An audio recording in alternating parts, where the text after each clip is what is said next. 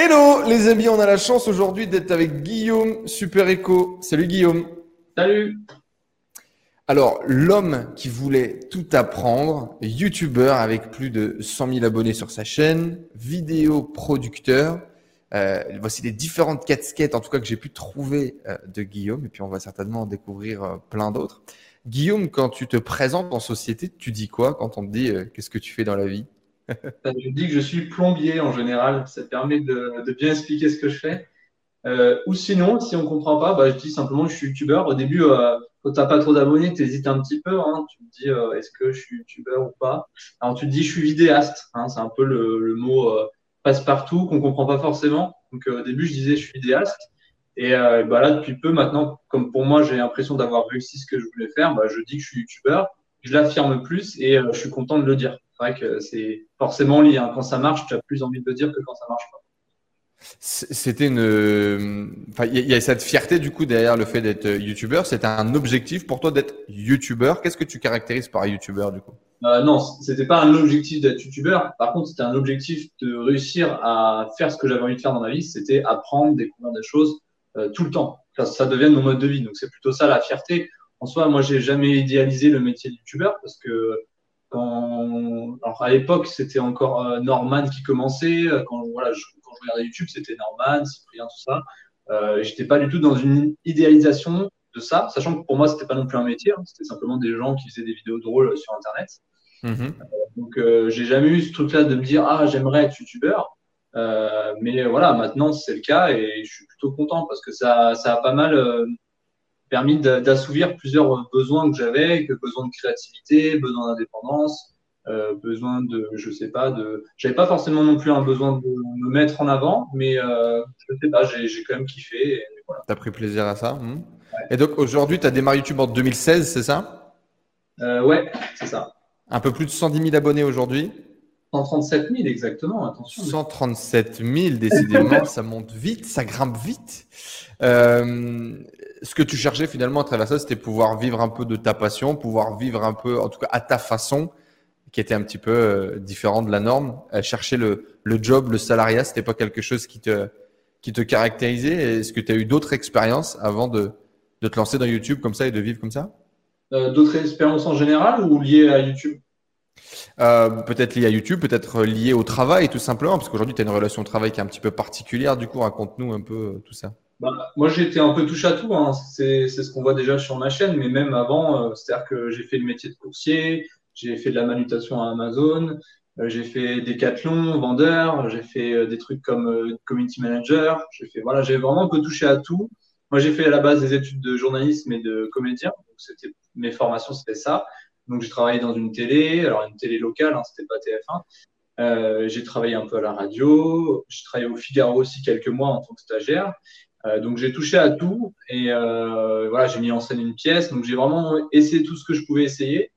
Et, euh, au final, dans tout ça, j'ai jamais vraiment trouvé mon bonheur ou mon épanouissement que j'ai réussi à trouver dans YouTube. mais le truc du salariat, effectivement, ça m'a jamais intéressé. Parce que je voyais mes parents qui avaient vécu ça. Alors eux, ça leur a permis de sortir de leur milieu qui était plutôt pauvre pour devenir des, salariés, des hauts cadres, on va dire, les cadres supérieurs, très bien s'en sortir. Donc eux, ça a été une, une sorte de, pour eux, d'épanouissement finalement par rapport où, là, ils, de là où ils enfin où ils étaient à la base. Mm-hmm. Et, et, pour moi, c'était l'inverse dans le sens où bah, moi, j'étais du coup forcément aisé de par mes parents, et mais en même temps, j'avais pas envie de reproduire le même schéma parce que j'avais du mal à associer l'épanouissement euh, au salariat. Hmm. Sans dire que le salariat, c'est le mal. Il y a des gens qui sont très heureux là-dedans. Hein. Mais moi, j'arrivais pas à m'épanouir parce que j'avais un peu de mal avec la hiérarchie, un peu de mal à obéir à, à des objectifs qui n'étaient pas les miens. Voilà, on me dit, euh, il faut que cette semaine ou ce mois-ci, tu fasses euh, tant de chiffres, il faut que tu écrives sur ça moi, si ça correspondait pas à ma vision, bah, j'arrivais pas trop à être efficace et être passionné dans ce que je faisais. Donc, c'est pour mhm. ça que voilà, le, le, salariat ne m'a jamais trop attiré. Et pourtant, je l'ai essayé quand même pour pas dire j'aime pas sans essayer. J'ai quand même eu pas mal d'expérience là-dedans. Qui se reconnaît euh, là-dedans, là? Levez la main dans le public avec nous. Effectivement, quand tu fais euh, école de journalisme et cours Florent, c'est déjà assez atypique. Tu as un plan derrière tu veux bosser en télé, tu veux devenir comédien, tu veux dans les médias. Est-ce que tu as une vision derrière tout ça? J'avais, je pense, l'envie un peu fantasmée de devenir comédien ou acteur, parce que l'idée aussi d'être acteur, c'est justement de pouvoir faire un peu tout. c'est l'idée qu'on a du métier, mais c'est pas forcément la réalité. Mais tu vois, on se dit, euh, si je fais James Bond, je vais apprendre à me battre, je vais apprendre à sauter d'un bateau, enfin tout ça, alors qu'il y a des cascadeurs, tu vois. Mais bon, moi, dans mon idée fantasmée du truc, c'était ça, c'était si je deviens acteur, bah, je pourrais euh, faire des trucs que j'aurais jamais l'occasion de faire ailleurs.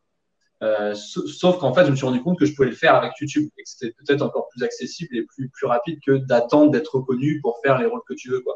Donc au début, quand je voulais être acteur, même si quand je garde quand même une certaine base euh, du métier en moi que j'ai envie de développer, euh, peut-être sur des projets futurs, tu vois, où peut-être que je pourrais faire de la fiction autour de mon univers. Donc c'est pas non plus un truc que je jette à la poubelle, mais c'était pas ma carrière.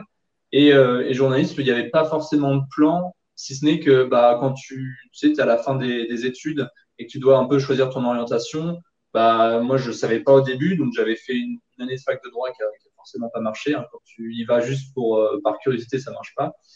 Euh, et, à la fin de ça, je me suis, j'ai été dans un truc, tu sais, d'orientation. Tu, tu regardes des, bouquins, tu essaies de trouver qu'est-ce qui correspond plus à, tes, à ta personnalité. Et du coup, il y avait la curiosité, tu vois, euh, la créativité, des choses qu'on retrouvait dans le métier de journalisme. Donc, euh, donc euh, c'est pour ça pas, quoi. mais il n'y avait pas un plan, il n'y avait pas un plan derrière. Ok. Bon, et avant d'être euh, cet homme grand, beau, musclé, célèbre, successful sur YouTube, raconte-nous un petit peu, donne-nous un peu les racines de tout ça. le jeune Guillaume, c'était qui? Qu'est-ce qui se passait? Je ne sais pas, peut-être l'école primaire, le collège, tu étais quel type d'enfant? Est-ce que tu étais plutôt Oula, j'en perds mes mots. Est-ce que tu étais plutôt expansif? Est-ce que tu étais plutôt introverti? Euh, Raconte-nous. Euh, bah, le collège, j'étais plutôt extraverti, je dirais. Alors, sans mhm. être. Euh, ouais, si, peut-être extraverti. en fait, moi, j'étais le clown de service. Assez, assez, voilà, un schéma qu'on retrouve souvent hein, dans, les écoles. Hein. Il y a toujours soit le clown de service, soit quelqu'un qui est complètement recroquevillé sur soi. Enfin, c'est un peu les archétypes, on va dire. Moi, j'étais mhm. plutôt dans le clown de service donc euh, plutôt démonstrateur. Euh, je, voilà, je pouvais crier en, en cours, euh, me, sauter contre une porte pour faire le, voilà, faire le pitre. Enfin, toi, j'étais dans ce truc-là un peu, quand même dû faire le show. ça, après, c'est lié à ma, je pense, à ma personnalité. Je suis lion, donc j'ai ce truc-là où j'aime bien finalement avoir l'attention sur moi, mais une attention positive, on va dire. si c'est une attention négative, je suis quand même pas, j'aime pas trop. Enfin, faire rire les autres, c'est quelque chose qui m'a toujours procuré beaucoup de plaisir. Donc voilà, au collège, j'étais plutôt cet enfant-là, euh, plutôt voilà, joueur euh, qui fait des blagues, euh, etc. Et par contre, au lycée, c'était l'inverse. Là, c'était plutôt introverti, un peu de harcèlement moral, c'est ça, de part des, des, collègues voilà, au lycée, et pas forcément bien dans sa peau, qui ne sait pas du tout parler à une fille, impossible de parler à une fille, peur de marcher dans la rue, toi, de se faire agresser. Donc, c'était un peu l'opposé. Donc, j'étais plutôt, voilà, plutôt très lumineux au collège et au lycée, c'était plutôt euh, le dark. Donc, c'était l'adolescence, on va dire. Donc, tu joues aux jeux vidéo beaucoup, euh, tu te renfermes beaucoup sur toi. Et, euh, et, puis après, petit à petit, ça, ça a réussi à se, à se, à se, déconstruire de par du travail personnel. Et je pense que c'est à partir de ce moment-là que j'ai développé beaucoup la lecture de, tu vois, tu lis des livres pour savoir comment se faire respecter, parce que tu as l'impression que beaucoup on ne te respecte pas une personne. Euh, tu vas lire beaucoup de livres aussi euh, sur la confiance en soi. Euh, voilà, tout un processus qui prend du temps finalement. tu cherches un peu des sports pour te développer physiquement, te renforcer. Et tout C'est quoi le switch? Quel a été le switch entre ce, ce, moment où, où tu es un, un, gamin lumineux et, et, finalement ce moment où tu te recroquevilles plutôt sur toi et, et tu vas bah, plutôt subir ta vie que, que, que, la, que la rayonner? Bah, je pense que le switch, c'est simplement parce que euh, j'arrive au, lycée en étant comme au collège, sauf que les codes que j'avais du, clown, en fait, ne sont pas euh, appréciés, on va dire, par mes pères, euh, ou qui n'ont pas le même humour, qui sont peut-être dans un truc où on n'a plus le droit de faire le gamin au lycée. Et du coup, je suis, cassé dans mon élan, c'est-à-dire que ma personnalité telle qu'elle est, elle est cassée. On m'humilie ou on fait, on, on, insulte. Et du coup, le truc, tu te dis, ah ouais, en fait, ce que j'ai été pendant des années, en fait, ça, je peux plus l'être. Donc, euh, au lieu de continuer à assumer de l'être, bah, moi je me dis bah mince, non, je peux plus l'être quoi. Et ouais, tu t'es fait casser les pattes quoi. Ouais, c'est ça le switch. Quoi. Et après, le temps de revenir à la base, parce que finalement, c'est redé, euh, comment on dit, décrit, non, euh, comment on dit, tricoter, tricoter, voilà, tout ce truc-là que tu dois refaire en arrière pour revenir à ce que tu étais en fait. Parce que finalement, ce que je suis aujourd'hui avec ma chaîne YouTube, c'est ce que je suis, tu vois, euh, de base. C'est-à-dire que je suis curieux, j'ai envie de faire des blagues un peu nulles, je peux crier quand je réussis un truc, il y a un côté encore enfantin que j'ai envie de garder parce que ça fait partie de moi. Donc c'est le temps que ça a mis pour retourner à, cette base-là.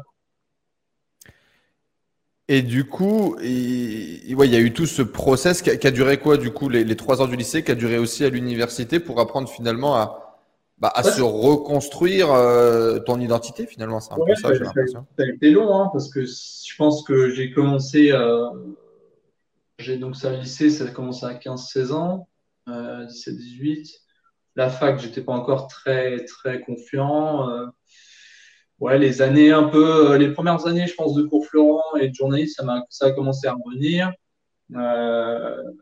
Euh, ouais, ça a été ça a été long et, je pense que YouTube, ça a été le dernier élément pour vraiment enfin consolider ça quoi. Mais ça a été reprendre un peu ton pouvoir finalement. ouais. C'est ça. Et justement, on, va en parler. Alors, tu as, as, axé ton travail sur L'apprentissage, euh, tu le dis toi-même, c'est la baseline sur, euh, sur ta bannière YouTube. L'homme qui voulait tout apprendre. Euh, toutes tes vidéos, pratiquement 90% de tes vidéos sont toi qui t'illustres à apprendre quelque chose. Je t'ai découvert personnellement sur une expérimentation marcher pieds nus. Figure-toi que je marchais pieds nus à ce moment-là. Euh, alors j'ai la chance de vivre dans des conditions où il fait plutôt chaud, il fait pas froid et pas besoin de marcher dans Paris. euh, mais euh, effectivement, du coup, il y a, y, a, y a, pas mal d'herbe autour de chez moi et euh, j'ai pété un câble depuis plusieurs années et euh, j'étais passé de des chaussures en cuir italien au tongs et puis à un moment donné, ça m'a fait chier. mes claquettes me faisaient mal aux pieds, tu vois. J'ai enlevé les, les, claquettes et je me suis mis à marcher sans basket et comme il n'y a personne ici, que c'est des trucs assez fermés, etc., t'es pas emmerdé. Euh, quand j'ai vu que toi, tu faisais ça dans les rues de Paris avec tes pieds noirs, tes cloques, tes machins, tes trucs, euh, je trouvais ça très intéressant. Et donc, du coup, après, j'ai découvert un peu plus tes vidéos sur le parcours euh, et tes vidéos d'expérimentation de façon beaucoup plus large.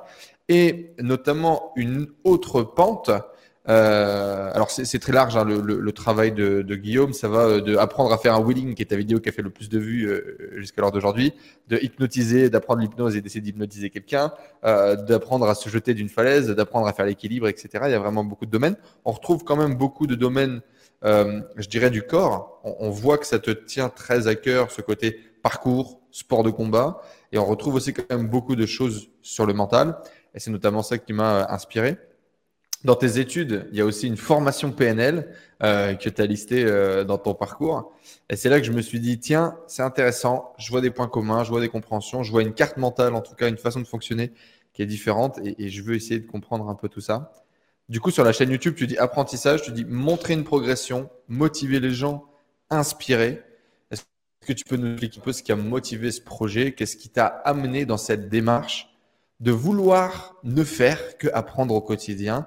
Et d'en faire ta vie, ton métier bah, La démarche a été assez euh, simple. C'est qu'en gros, euh, je me pose la question euh, en 2016, en gros, qu'est-ce que je vais faire si je suis pas comédien, si je suis pas journaliste? Et, comme je raconte maintenant depuis un petit bout de temps, c'est que j'avais une liste en fait de choses que je voulais faire. Et j'imaginais ça sous forme, tu vois, ça sera une série, ça sera un produit, ça sera, plein d'argent, il faut que ça soit comme ça, comme ça. En fait, euh, au bout d'un moment, mais je sais, sais pas si j'ai entendu ou vu quelque part, mais j'entendais un peu le truc euh, trop faire simple au début, tu vois. C'était un truc que j'avais pas forcément intégré et que j'ai encore parfois du mal à intégrer hein, parce que c'est assez dur. Euh, et je me dis, bah tiens, euh, si je simplifie mon idée, qu'est-ce que ça fait? Bah, Il faudrait que je commence par le truc le plus simple que je veux faire dans ma liste. Donc il y avait siffler avec les doigts. C'est un truc que ma mère faisait et que j'avais toujours vu et je me suis dit, purée, ça serait con que toi, je, jamais, que je sache jamais le faire. Allez, vas-y, fais-nous une petite démo. Ah bah attends, Parce que tu sais encore le faire.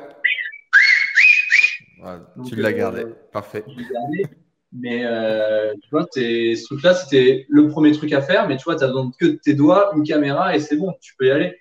Donc, euh, c'était, voilà, mon projet, c'était simplement. Pourquoi le partager du coup? Pourquoi, pourquoi, encapsuler tout ça? Bah parce que j'avais envie de, de, créer en fait. Moi, je, voulais créer des choses et j'avais ce besoin-là en fait.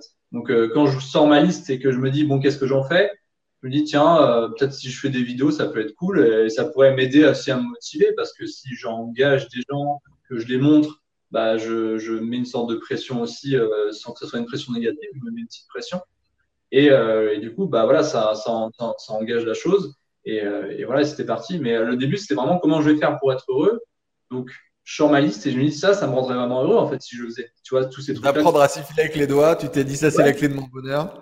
Bah ouais, carrément. Comme ça, tu peux appeler les taxis et tout et t'es jamais en retard au travail. Non, mais, mais ouais, il y avait plein d'autres trucs. Après, c'est pour ça que tu commences le plus simple. Tu te dis oui, siffler avec les doigts, ça a l'air un peu inintéressant. Mais plus tu vas loin dans la liste, plus tu as des trucs euh, bah, que j'aurais peut-être jamais pris le temps de faire si j'avais pas fait cette chaîne. Tu vois, l'apnée, c'est la vidéo qui m'a fait, euh, qui m'a fait décoller bah, c'était peut-être pour le coup un truc vraiment lié à, mon bonheur parce que j'avais vraiment envie d'essayer et je l'ai fait et j'aurais peut-être jamais fait si j'avais pas lancé cette chaîne quoi. Donc euh, ouais, c'était vraiment euh, trouver mon. Qu'est-ce qui t'a fait construire cette bucket list ou, cette to-do list? Ça a été quoi la démarche pour construire cette liste de tiens, j'ai envie de faire tous ces trucs un jour dans ma vie? Euh, je pense que pour le coup, il n'y a pas eu de démarche. Hein. C'était un truc instinctif de juste j'ai des idées tout le temps et et c'était, euh, j'avais pas d'autre choix que de les mettre quelque part, tu vois. Mais à force de les, de les mettre dans un coin, ça s'accumule. Et tu te dis, bah, si je continue à les accumuler, je vais jamais les faire. Et du coup, bah, ça, je vais avoir une super liste de trucs à faire et je vais dire, ah ouais, moi, j'aimerais bien faire ça, j'aimerais bien faire ça. Mais du coup, je le fais pas. Donc, euh, c'était aussi un moyen de me dire, bon, c'est cool d'avoir une liste, mais ça serait peut-être bien que je fasse des choses dessus, quoi. Mais il n'y a pas eu de démarche, hein, c'était vraiment juste, euh, et je le fais encore, hein. là, ma liste, elle se, elle s'agrandit et en même temps elle réduit quand je fais les trucs, mais elle est un peu infinie. Donc c'est ça aussi des fois qui est, qui est embêtant, c'est que j'ai trop d'idées. Donc euh, c'est c'est ton côté créatif, quoi. C'est cette envie de créer, cette envie de partager, c'est ça qui est le moteur de tout. Ouais, c'est ça. Et je dirais même que c'est plus euh, avant, tu vois, la démarche intérieure, avant de me dire euh, je vais la partager, c'est je le fais pour moi en fait. Et je le fais pour mon plaisir. Et je me dis pas, tiens, j'ai envie de partager. Enfin, c'est par conséquence, c'est du partage et ça inspire les gens, mais c'est pas la démarche euh, profonde, tu vois. Je sais pas juste te dire, tiens, je fais ça pour partager et faire des vues et cool, tu vois. C'est vraiment juste, moi, j'ai tellement envie d'apprendre, bah, c'est cool que je le partage parce que ça va aider des gens, tu vois. À quel moment tu t'es dit, je vais faire ça de ma vie? C'est-à-dire d'avoir une bucket list, j'en ai une, beaucoup de gens en ont une, et de se dire, je vais faire de ma bucket list ma raison de vivre, mon travail au quotidien, euh, mon job, mon, mon, cœur de vie, il y a une marge. À quel moment, toi, tu as, ressenti ça, tu as vu ça? À quel moment tu as commencé à opérer ce plan-là? Bah, Là, c'est à peu près là, je crois, la même réponse. C'est par rapport au le point de départ, c'était le même. Bah, J'ai pas trop compris en fait exactement ce que tu veux dire. Parce que... en, fait, cette, cette, bucket list, d'accord? Il y a, il y a euh, as ta bucket list il y a une marge entre je vais réaliser ma bucket list, euh, je sais pas, je vais faire un truc par an de ma bucket list, je vais me faire un voyage, je vais me faire un kiff, un machin, et te dire je vais faire ça au quotidien pour en vivre. Tu vois, ce, moment de dire je vais faire ma vie, ça va être ça. Je je sais pas du coup s'il y a vraiment eu un, déclic ou un. Ça s'est fait progressivement en fait, parce que quand je commence ma première vidéo, euh, je me dis pas ça y est, c'est ma vie quoi. Je me dis juste je fais une première vidéo, tu vois, ça n'a pas tout de suite marché. Hein. Euh. Parce qu'avant de faire cette vidéo sur le sifflement, j'avais fait un peu d'autres trucs expérimentaux où je faisais juste, juste du street workout, où j'allais tester, euh, genre vite fait, quelqu'un qui m'apprenait à casser des briques. C'était un peu plus, je tâtonnais, tu vois, mais j'étais pas du tout dans un truc où j'allais me dire que ça allait devenir mon métier. Et en fait, c'est un truc qui s'est fait progressivement. C'est pas comme si euh, je décidais du jour au lendemain, parce qu'au début, j'ai quand même continué à bosser à côté. Euh, donc, c'était pas du tout en mode tout de suite, ah ça y est, c'est ma raison de vivre. Mais c'était sûr que tu avais la vision déjà quand même.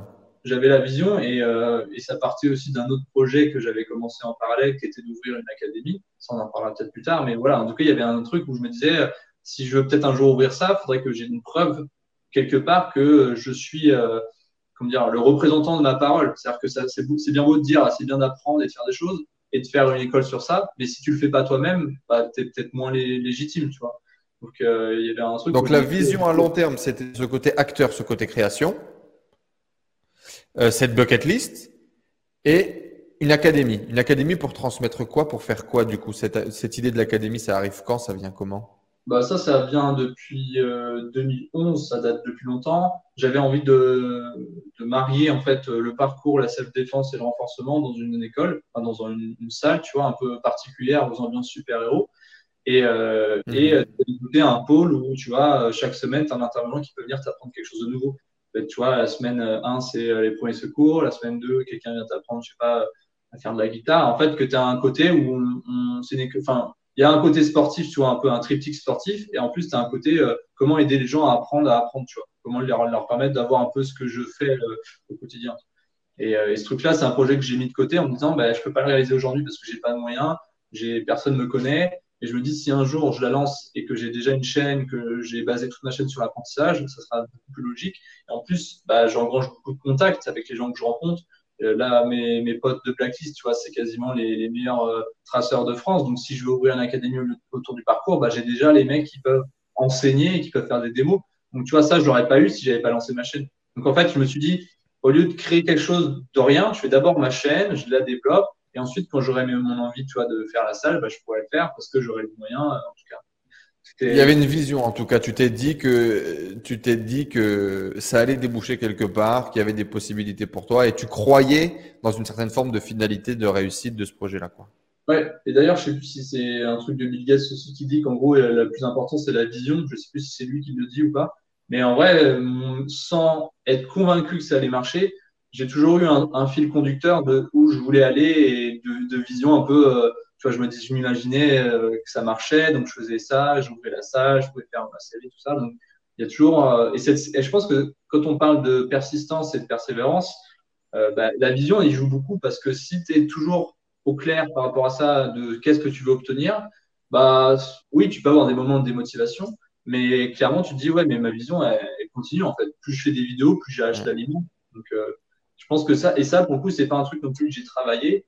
Euh, et c'est un truc qui était, euh, voilà, et ça, c'est plus lié, je sais pas, à l'imaginaire ou, au fait de se dire, euh, je sais pas, je suis passionné par un truc, je veux qu'il arrive et ça se fait un peu automatiquement, tu vois. Te vient d'où cette passion pour les super-héros, du coup? Bah, Ça, c'est tout simple. Hein. Le premier Spider-Man, ensuite Matrix, ça les films un peu emblématiques que je peux citer souvent. Ça, c'est des trucs moi, quand j'ai vu quand j'étais gosse, bah, je me suis pas dit c'est impossible. Je me suis dit comment je fais pour marcher sur les murs? Donc, euh, et, euh, et, quand j'étais au collège, justement, euh, on avait un petit muret, on s'amusait à faire deux, trois pas sur le mur, on se disait, ah, je suis je suis né où? Et toi, tu des trucs comme ça. Donc, et ça, c'est juste le cinéma qui m'a qui m'a beaucoup inspiré ce truc-là, cette passion-là, et qui, du coup, transparaît aussi dans mes montages. J'adore mettre des images de films, tu vois. C'est qui ton super-héros préféré de quand tu étais gosse? Spider-Man? Ouais. Ouais, c'est ce qui t'a inspiré aussi le parcours, etc. Ouais, Spider-Man, c'est euh, le fait de grimper les immeubles. La vidéo que j'ai faite aussi dessus, c'est euh, le parcours. C'est, euh, il, fait, il, se bat aussi un petit peu. Hein. c'est, je sais pas, le super, enfin le, le sens d'araignée là que je fais en ce moment. Je travaille les réflexes, donc je fais toute une vidéo là-dessus mhm. sur développer tes temps de réaction. Donc ouais, c'est lui m'a inspiré pas mal de trucs. Après, j'ai eu Batman dans, ma phase adolescente parce qu'il était plus sombre, plus réaliste, tout ça et parce qu'il avait un côté où lui s'est vraiment formé entre guillemets, tu vois, il a appris à se battre, il a appris à, je sais pas, à conduire des véhicules, il a appris à manier ses gadgets, donc il y a un côté d'apprentissage qui était plus réaliste que Spider-Man, tu vois, parce que mordre par une araignée c'est quand même plus rare, euh, donc euh, donc voilà. J'ai bien aimé Kikas aussi parce que c'était le super-héros anti euh, voilà anti super-héros qui a pas de pouvoir, qui et qui lui aussi va devoir se développer pour euh, atteindre son, son rêve. Toujours cette idée de, de, de, suivre un rêve, de suivre une vision et de progresser, quoi, finalement. Ouais, et donc, du coup, je te disais, pour en revenir à, pour en revenir à YouTube, euh, tu as atteint un certain succès, un certain impact, une certaine notoriété, euh, notamment avec ce type de, format qui est apprendre quelque chose en, en 30 jours, où finalement, tu es dans l'apogée de ton art, où tu apprends un nouveau truc, et puis tu partages aux gens eh bien, ce que tu apprends et tu montres justement euh, cette progression. Est-ce que c'est ce format qui t'a fait décoller? Est-ce que tu penses que pour marcher, pour réussir sur YouTube, il faut avoir justement un bon format plutôt qu'une bonne euh, vidéo? Est-ce que tu peux nous filer un peu ton retour d'expérience finalement sur ton parcours YouTube? Ne sais pas si c'est. Bah, effectivement, enfin, la vidéo qui m'a fait marcher, c'est de l'apnée. Donc, euh, oui, c'était une des premières vidéos sur plusieurs jours. Et si on regarde le pied nu, le wheeling, euh, ça fait partie des vidéos les plus vues, donc effectivement. Mais tu as aussi le saut de falaise, par exemple, qui est un truc très court, qui fait beaucoup de vues. Donc moi, ce que j'ai surtout découvert, c'est qu'il n'y a pas de... il n'y a pas de recette miracle. Euh, des vidéos que je pense parfois vont marcher, marchent pas. Des vidéos que l'inverse, je me dis ça va pas marcher, ça marche. Donc il y a un truc qui t'apprend aussi à être un peu euh, détaché de ça en disant bah je fais ma vidéo et tant mieux si ça marche et je me fais pas non plus trop de mal si ça marche pas. Euh, comme ça m'arrive encore. Et, et c'est aussi un choix que je fais de me dire, euh, j'essaye de, de continuer à faire des vidéos qui me plaisent, même en sachant que peut-être ça va pas marcher, tu vois. Parce que euh, je fais la vidéo sur l'écologie ou je fais la vidéo sur les premiers secours. Ce sont des sujets, on va dire, importants, mais c'est pas du tout des sujets qui portent sur YouTube, tu vois. C'est pas mis en avant, ça intéresse peu de monde. Pourtant, c'est essentiel. Donc, je trouve que pour le peu de gens que ça va toucher, c'est quand même important de le faire. Euh, mais euh, après, sur euh, une analyse plus poussée de ce qui marche, bah, il y a quand même un truc qui fait que tu le sens quand tu as fait la bonne miniature, le bon titre. Déjà, ça fait énormément. Le, la vidéo pieds nus, en vrai, l'intérieur vidéo est pas incroyable dans le sens où c'est pas filmé avec une belle caméra, il n'y a pas des ralentis, machin, c'est tout fait au portable parce que j'avais pas envie de me trimballer ma caméra dès que je marchais. Donc j'ai essayé de faire un truc plus simple. Euh, mais par contre, la miniature et le titre, pour moi, je les ai fait de manière assez instinctive. Ça m'arrive rarement, mais là, ça, l'a fait, tu vois. Et ça a vachement bien marché, tu vois. Le truc de, la photo des pieds noirs, en fait, euh, j'avais pas pensé faire ça au début, tu vois. Je pensais faire un truc qui sûrement n'aurait pas marché. Mais en fait, euh, j'ai un moment, j'étais assis sur un banc et je regarde mes pieds, je fais, ah, mais en fait, ça va être ça la miniature. C'est genre, je monte mes pieds dégueulasses, quoi.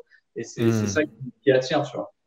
Donc, évidemment, dans ce que je peux analyser, c'est que effectivement, le titre à miniature, c'est je dirais c'est quand même 300% euh, de, de quand même pas de la réussite, mais en tout cas de l'attention que tu vas capter. Et après, bien sûr, si derrière tu as une vidéo pourrie, bah, ça sert à rien. Il faut quand même travailler euh, ta vidéo, euh, voilà, que ce soit le tournage, le montage, l'écriture. Donc ça, ça prend beaucoup de temps. c'est important de le travailler. Mais, tu écris tout ce que tu travailles? Tout est écrit C'est écrit et ça laisse une part d'improvisation quand même, parce que je sais pas toujours ce qui va se passer, mais j'essaie d'avoir un cadre, j'essaie de trouver mes références un peu en amont, mes références visuelles, de cinéma, euh, quel objectif un peu je me fixe à l'avance. Euh, tu vois, si c'est jongler, bah, ça va être combien de secondes. Il y a des trucs que j'ai quand même, j'ai écrit pas mal de trucs. Et après, il y a une grosse part d'improvisation et aussi dans le montage. Il y a des trucs que je garde pas que j'avais écrit et d'autres que je n'avais pas écrit que je garde. Donc ça, ça, reste assez, assez libre quand même. Tu essaies de suivre un certain arc narratif pour quand même raconter une histoire. Toi qui es aussi passionné de cinéma, j'imagine que tu as dû étudier un petit peu tout ça. Ouais, bah, je fais le, toujours euh, quelle, quelle, histoire je veux raconter et quel message je veux faire passer. C'est les deux, euh, deux, choses. Le message, c'est plutôt dans la conclusion, donc c'est quel message je veux faire passer en conclusion. Et l'histoire, bah, c'est le fil conducteur. Donc euh, bah, l'histoire, c'est je veux montrer en gros que tu vois, le héros, c'est un peu le, tu vois, l'arc narratif du, du, du, film de héros, mais c'est le héros au début, il est nul, il va passer par des épreuves, il veut atteindre un objectif, il va rencontrer des embûches, et puis petit à petit, il progresse jusqu'à arriver à un résultat où il devient euh, le sauveur, entre guillemets. Tu vois. Donc j'essaye de reprendre ce format-là un peu dans, dans les vidéos. Euh, J'imagine que tu connais, tu connais, ce cercle-là euh, qui s'appelle le voyage du héros, qui est un concept de narration qui a été découpé. C'est une espèce de méthode, quoi. Ok, bah je n'ai pas, j'ai pas ça que j'utilise précisément, mais j'ai dû peut-être le voir quelque part et le retenir. Ouais, tu as peut-être dû le faire aussi de façon inconsciente avec tous les films que tu as bouffés. Oui, Ok, super. Donc il y, a quand même un cadre, il y a quand même un process, et puis il y a toute une partie euh, improvisation et, et, kiff, quoi, finalement. Ouais. Qu'est-ce que tu penses euh, C'est quoi, selon toi, la, la, clé de ton succès? Qu'est-ce qui a fait vraiment que toi, plutôt qu'un autre, ça a marché? Euh, Après, bon, on peut toujours questionner le, mot succès. Est-ce que le succès, c'est avoir un million ou est-ce que c'est d'avoir déjà 150 000 Alors, moi, je pour moi, j'ai réussi dans le sens où euh, je fais ce que j'aime. Mais après, le succès, on peut toujours le repousser. Tu vois, je pourrais toujours dire bah, quand j'aurai mon académie, tout ça. Donc ça, c'est juste pour la notion de succès, dans le sens où moi, je suis heureux, mais je n'ai pas forcément un, un truc final où je me dirais, ça y est, c'est le succès. Donc je pense que le succès, en fait, il est même au moment où tu décides de faire ce que tu veux. Et, de, et tu vois, ta première vidéo, c'est déjà un succès, entre guillemets, tu vois au hmm. début, rapidement, j'ai eu cette notion-là de me dire putain, mais c'est bon, enfin, même si là je gagne pas d'argent, même si je fais pas du, je suis heureux et j'ai réussi et je peux faire ça toute ma vie. C'était plutôt ça déjà le, truc, c'était de me dire à un moment, ok, c'est bon, j'ai trouvé, je peux faire ça toute ma vie. Et après, sur la côté de qu'est-ce qui fait que moi ça a réussi, enfin ça a marché du coup, même si euh, voilà, ça peut, je pense que je vais encore aller plus loin, j'espère. Euh, bah, c'est difficile à dire. Euh, c'est plusieurs choses parce qu'en même temps, il y a des gens qui ont aussi un concept similaire. Donc, je suis pas non plus le seul, tu vois, sur YouTube par rapport à ce secteur-là. Mais euh, je sais pas, c'est difficile à répondre. c'est peut-être j'étais un peu le premier là-dessus en France. Maintenant, il y en a plusieurs. Et à l'époque, quand je commençais, il y avait très peu de choses sur le sujet. Euh, euh, je pourrais pas me mettre à la place des gens, mais je pourrais dire peut-être ma personnalité. Euh, je sais pas si c'est ça qui plaît le plus dans mes vidéos. Euh, c'est difficile euh, à répondre à cette question. Qu'est-ce qui fait bah, que ce moment qui a marché? Parce qu'il y en a d'autres qui marchent en même temps. Euh, je sais pas. En tout cas, ce qui est évident, ce qui est évident, c'est une passion débordante. Ouais, après c'est on, sent vraiment que tu es animé par ce que tu fais et tu le laisses transparaître. Et puis, je pense ta passion pour le cinéma aide à ce que tu fasses aussi des contenus qui soient sympas, divertissants. Moi, je pense que tu as compris les grandes clés dans le sens où tu dis je veux éduquer les gens, les motiver, les inspirer. Mais en même temps, il faut que ça soit divertissant, sinon tout le monde s'en fout. Et puis, euh, tu es tellement passionné par le fait d'apprendre et par qui fait le truc et par qui fait le process. Je pense que ça se transmet, quoi, c'est tout. Bah, merci finalement. non, non, mais c'est un peu ça en tout cas que, que je vois. Et, euh, et, justement, ça m'amène à ma prochaine question. Ouais, vas-y. Après, on peut juste parler peut-être de persévérance, dans le sens où c'est ça qui fait qu'au final, ça a marché. Tu as traversé du désert pendant combien de temps? Bah, Trois ans quand même. Puisque tu comptes 2016, euh, les premières vidéos, et la vidéo qui a buzzé l'apnée, c'est 2019. J'ai quand même trois ans où je passe de 0 à 5000 abonnés, ce qui est très très lent. Surtout quand je vois mes contemporains, des fois, qu'ils lancent une chaîne et au bout d'un an, ils ont 100 000 abonnés. Je fais Moi, j'ai pris trois ans. Mais euh, du coup, euh, pour moi, ça a marché parce que j'étais tellement passionné que jamais je me suis posé la question de Ah, mais ça fait pas du, donc ça sert à rien. Tu vois. Parce que j'aurais très, très pu, j'aurais pu avoir cette, euh, cet état d'esprit. Comment est-ce que tu vis ce moment de traverser du désert? Comment est-ce que tu te sens? Qu'est-ce que tu te dis quand tu es tout seul dans ta chambre? Est-ce que tu te dis fuck, je vais envoyer tout chier, euh, tout le monde s'en fout. Finalement, je suis pas si intéressant que ça, ou finalement personne s'intéresse à ce que je fais, ou finalement personne partage ce, truc que moi j'ai. Ou est-ce que tu avais déjà suffisamment de feedback, de messages de soutien ou de choses comme ça qui te donnaient aussi la force de continuer? Bah, au début, tu as quand même assez peu de feedback. Tu vois, tu as 10, 15 commentaires par vidéo et c'est des trucs assez genre, ouais, cool, euh, super vidéo. Et même si c'est sympa, c'est pas assez précis pour te t'inspirer forcément ou te motiver. Mhm. Et, et, du coup, euh, il y a quand même des moments où forcément tu te dis. Euh, alors je me disais pas que j'allais arrêter, mais j'étais un peu peut-être en colère, peut-être un peu en colère. Tu te dis, je me démène, euh, je fais des trucs, euh, j'essaie de faire des trucs innovants. Mais tu te rends aussi compte en avançant que cette posture-là, elle est un peu mauvaise parce qu'elle n'est pas vraiment réaliste. Au début, tu te dis, ce que je fais, c'est ouf, tu vois, des fois au début. Et en fait, plus tu avances dans le métier et faire les vidéos, plus tu te dis, ah ouais, en fait, c'était tout pourri, quoi. Je n'étais pas conscient de ça, quoi. Donc, il euh, faut essayer, réussir à, tu vois, à rester lucide par rapport à ça. Donc, même si j'avais de temps en temps ce truc-là, un peu d'être euh, un peu en colère ou de dire, ah ouais. Un peu de jalousie. Ouais, un peu de jalousie. Sur d'autres personnes potentiellement que tu trouves moins douées, moins intelligents, avec. De, ce complexe de tu te sens supérieur à d'autres, alors qu'en fait, euh, non, es, chacun est différent, chacun commence à un moment différent. Donc, euh, tu peux ressentir un peu ce truc-là. Donc, je l'avais de temps en temps, mais c'était quand même pas assez fort pour que ça m'empêche de continuer. Oui, c'était pas une majorité non plus, quoi. Ouais, voilà, c'était pas une majorité. Mais après, le truc qu'il faisait, c'est juste, euh, tu vois, je faisais ma vidéo, euh, j'étais trop content d'avoir appris et je me disais, c'est quoi le prochain truc? Et en fait, ce truc-là était tellement motivant que. Tellement fort. Bon, j'avais fait pas trop dur, mais c'est pas grave, tu vois. Moi, j'ai trop envie d'apprendre ce prochain truc et j'ai envie de faire ça et ça. Et je pense que ça, c'est ce qui fait qu'encore aujourd'hui, j'ai toi, j'ai tellement hâte quand je démarre un nouveau truc ou quand je suis en train de, toi, de me dire, ah, la semaine prochaine, je vais faire ça, ça va être trop bien. en fait, YouTube, c'est mon support, mais c'est vrai que c'est pas, c'est pas les vues ou c'est pas le fait d'être sur YouTube qui me motive. C'est juste, moi, j'adore apprendre et, et du coup, j'ai l'excitation de me dire comment je vais monter ça, comment, euh, quelle scène je vais mettre là, et quelle personne je vais rencontrer. Et c'est cette excitation qui fait que je m'arrête jamais, quoi. Super, eh ben, euh, c'est top. Merci beaucoup pour ton, pour ton partage en tout cas. C'est quoi ton super pouvoir à toi, passionné de, de, super-héros? Tu veux dire, qu'est-ce que ça serait mon super pouvoir euh, si je pouvais en avoir un? Non. Non? Quel est ton super pouvoir actuellement? Sur ton parcours, en regardant un petit peu dans la rétro, si tu devais faire un peu une espèce d'analyse, quel aurait été ton super pouvoir que tu avais, que tu as développé, qui t'a amené là où tu es aujourd'hui? Hum, je ne bah, sais pas si c'est un pouvoir, mais je dirais la curiosité, tu vois. Et on peut appeler ça un super pouvoir. Parce que c'est ce qui te permet de, bah, de, de, jamais, enfin, d'avoir plein d'idées, de toujours aller chercher partout des sources pour t'inspirer, pour apprendre, tu vois, parce que tu dois apprendre à faire des vidéos, tu dois apprendre à les tourner, tu dois apprendre à écrire, tu dois apprendre à communiquer, tu dois apprendre à, enfin, contacter des gens pour faire des collaborations.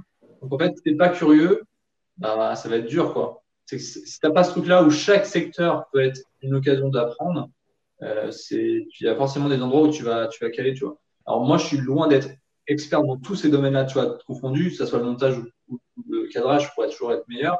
Mais j'ai acquis en fait des bases qui me permettent de toucher à tout, de quand même être pas mauvais en montage. Et en même temps, quand je dois apprendre un nouveau truc, bah, tu vois, euh, c'est le truc peut-être le plus difficile, mais le marketing, c'est aussi un apprentissage, comment se vendre, comment machin. Et bah, tu es encore en train de te dire, bon, ok, c'est pas mon point fort, mais je sais que bah, vu tout ce que j'ai appris avant, bah, je vais quand même réussir aussi à apprendre. Mais mon but, c'est pas tellement de devenir expert dans ces domaines, mais c'est soit d'avoir une bonne base sur laquelle je peux me dire, bon, je progresse euh, sur le long terme, donc ça, ça va être le montage, soit juste avoir une petite base pour après pouvoir le déléguer à quelqu'un ou, pouvoir, tu vois, demander conseil et, me faire aider, tu vois, parce que je pense que c'est aussi important de se faire aider de temps en temps sur certains domaines, parce que tu peux pas tout faire. Mais ouais, la curiosité, c'est clairement c'est une, une, arme en fait. C'est une arme quand tu, tu l'utilises bien. Euh, bah déjà, tu peux être curieux avec les gens. Euh, souvent, tu poses des questions, donc les gens, ils aiment bien toi répondre. Ouais, c'est un peu un atout, euh, un atout dans la vie. À quel point ce super pouvoir, par le passé, peut-être plutôt dans, dans, dans l'enfant, dans ta construction, t'as différencié des gens, parfois éloigné des gens En fait, super pouvoir, on pourrait également l'appeler bizarrerie. Et moi, je pense que c'est en utilisant notre bizarrerie, finalement, qu'on se réalise et qu'on fait quelque chose que personne d'autre ne peut faire à notre place. Typiquement, la barrière à l'entrée, toi, de ce que tu fais, c'est d'avoir envie d'apprendre des trucs tout le temps et puis de prendre un kiff et le partager en vidéo. Ce qui, pour beaucoup de gens, ça pourrait les faire marrer deux minutes, mais tu ne pas sur la durée, tu vois ce que je veux dire Et toi, tu es tellement à fond dans ton truc, c'est ta bizarrerie, entre guillemets, et donc du coup, tu l'as transformé en super force, tu vois ce que je veux dire Et du coup, est-ce que cette bizarrerie d'être super curieux, par le passé, tu t'es retrouvé dans des trucs où peut-être, je sais pas, tu étais avec des potes, tu étais avec des gens, et toi, tu étais passionné à fond par la forme de cette petite cuillère ou par comment est-ce que le mec faisait à manger et tout le monde était là ah, t'es chelou mec on s'en fout est-ce que ça t'est arrivé ce genre de situation ou pas du tout? Bah pas pas ce genre là mais euh, je suis un peu curieux dans le sens bizarre curieux, hmm. un peu curieux euh, bah tu vois euh, bon pour moi c'est pas être curieux mais genre quand je vais te dire quel oiseau chante alors qu'on est en train de faire une marche et qu'on parle d'autre chose et je dis tiens il y a la perruche à collier qui passe bah, si c'est pas quelqu'un de très ouvert, il va dire ouais, ok, on s'en fout. Tu vois. Euh, comme j'ai des amis plutôt bienveillants et qui aiment aussi les oiseaux, tu vois, ils sont plutôt contents quand je leur, je leur transmets ça, tu vois.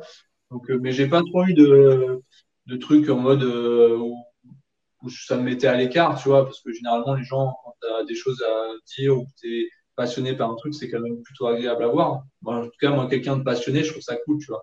Ah, quelqu'un qui a, qui a, rien à raconter et qui va te dire ah bah non euh, j'ai rien fait ce week-end euh, cette semaine je travaille euh, du coup tu te dis je préfère quelqu'un un peu bizarre en fait. moi j'ai toujours aimé les gens bizarres déjà mmh. Parce que je me suis peut-être un peu considéré aussi comme quelqu'un de bizarre mais sans être asocial et être tu vois vraiment mis au ban de la société mais voilà j'ai toujours été un peu bizarre bizarre aussi je pense que quand on parle de de, bizarrerie moi j'ai enfin le truc de vouloir devenir un super héros c'est quelque chose de bizarre c'est un peu qui casse, tu vois. Moi, je l'ai un peu au fond de moi et, sans être dans un délire de porter des collants et, aller dans la rue sauver des gens, il y a quand même un truc où je me dis, euh, apprendre toutes ces choses, ça me fait un peu devenir un super-héros. Pas en mode je suis un super-héros, regardez-moi, mais plutôt moi, j'ai envie de me dire dans ma tête, ah purée, euh, si j'apprends ça, ça développe cette capacité, c'est un peu une capacité qu'on voit dans les films. Donc moi, je dirais que ma bizarrerie, c'est aussi un peu ça, c'est ce délire-là où, au, final, mon, tu vois, mon but, euh, abstrait, c'est à la fin de ma vie de me dire ah ouais, j'ai un peu été un super-héros de ma vie, tu vois. J'ai un peu, euh, j'ai sauté d'une falaise, j'ai grimpé des immeubles, j'ai tenu ma respiration 4 minutes. Dans ma tête, je me dis, euh, j'aurais un peu atteint ce rêve-là de me dire ah ouais, j'ai un peu été un super-héros, tu vois. Sans, sans être euh, mégalo, mais tu vois, avoir un peu un délire comme ça. Génial. Notre Iron Man sans l'armure. et, et, et, du coup, tu n'as jamais vécu un peu ce sentiment où tu t'es senti seul avec ta bizarrerie ou avec ta différence? Bah si, forcément. Euh, après, quand tu es dans la traversée du désert pour YouTube, tu as quand même des moments où bah, tu personne trop qui t'aide à faire tes vidéos. Euh, tu demandes aux gens de partager, ils partagent pas. Donc, tu as un côté, euh, tu es seul, quoi.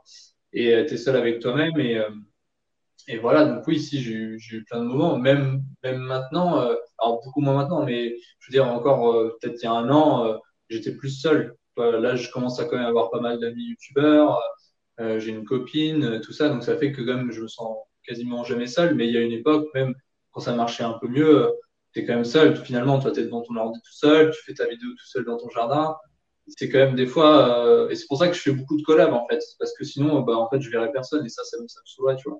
Donc, euh, je fais pas des collabs pour faire des vues, je fais des collabs parce que ça me fait rencontrer des gens et parce qu'on apprend plus vite avec des gens aussi, tu vois. Donc, euh, voilà. Complètement, ben c'est bien parce que tu m'envoies une autre question que j'avais envie de te poser. J'ai vu effectivement beaucoup ces collabs-là. Euh, c'est quelque chose que euh, je fais euh, beaucoup aussi parce que je trouve l'être humain passionnant et, enfin, j'apprends tellement des autres que je ne m'arrête pas si tu veux.